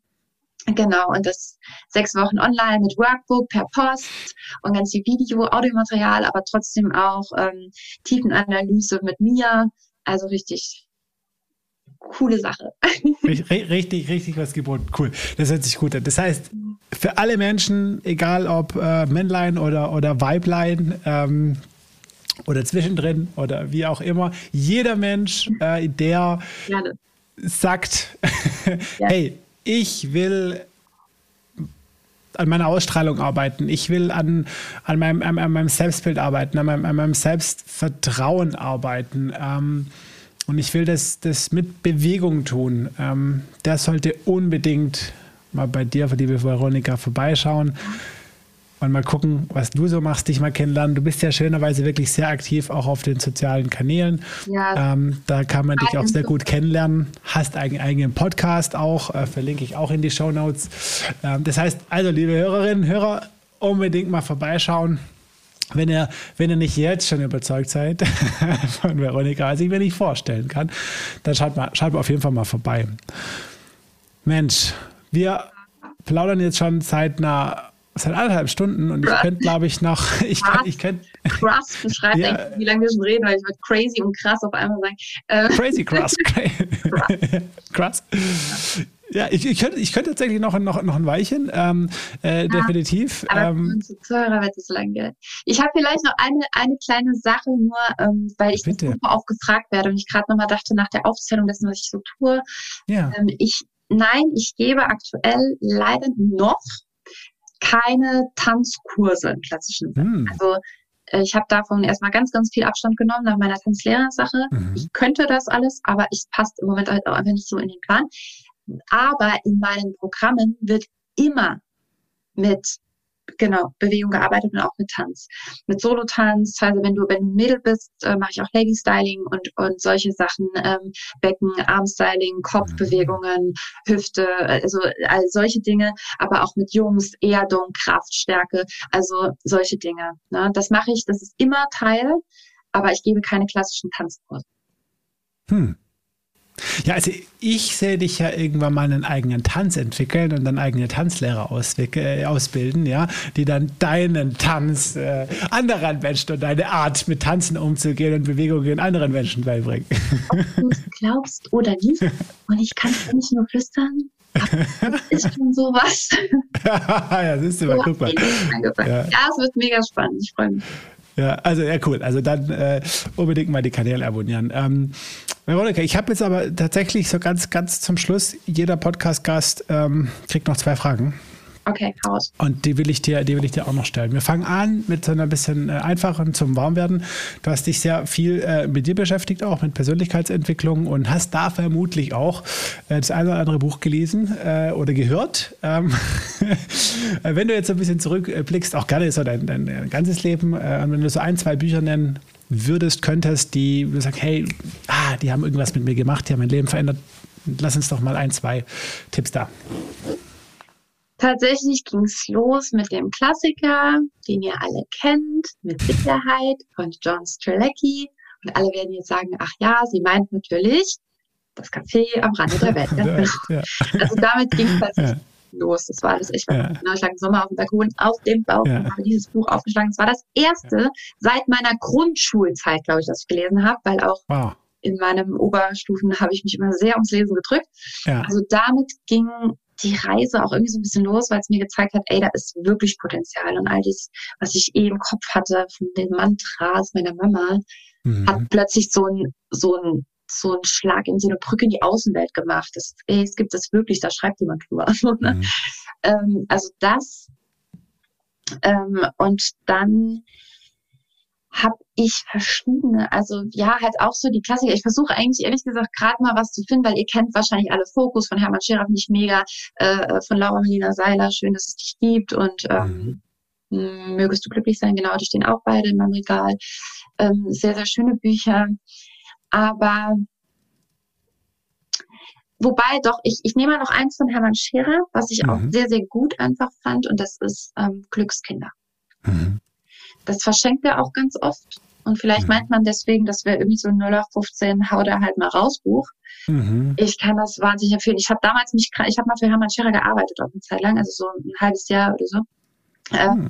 und da habe ich ihm, habe ich ihm jeden Tag eine E-Mail geschrieben, jeden Tag gefühlt, also jede Woche aber etwa, mhm. eine Mail geschickt und habe gesagt, äh, schick mir bitte noch Bücher ich brauche noch Bücher. Ich will die, ja. ich will die verschenken, verkaufen. Ja. Ja. Mir egal, ich bezahle die auch. Ich will noch mehr Bücher, weil ich will diese Bücher in die Welt tragen. Ich ist extrem gut. Ja.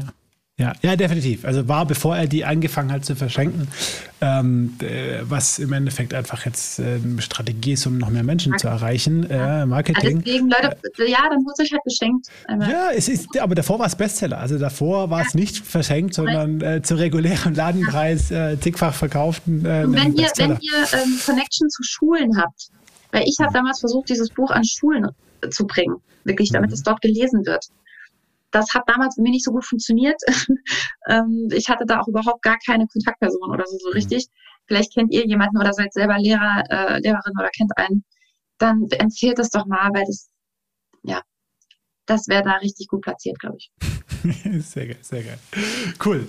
Ja, wunderbar. Äh, das sind, das sind tolle Tipps. Ähm, dann die letzte Frage für dich, ja. liebe Veronika. Und ähm, die wäre, wenn du ja, ähm, jetzt für Menschen, die vielleicht gerade aktuell in einer Situation sind, ähm, die nicht so happy sind mit ihrer Situation, ihrem Leben, aus was für Gründen auch immer, ähm, einen Tipp hättest, äh, wie sie sich aufmachen könnten, ähm, daran, daran was zu ändern. Was könnten sie jetzt genau, jetzt oder morgen tun?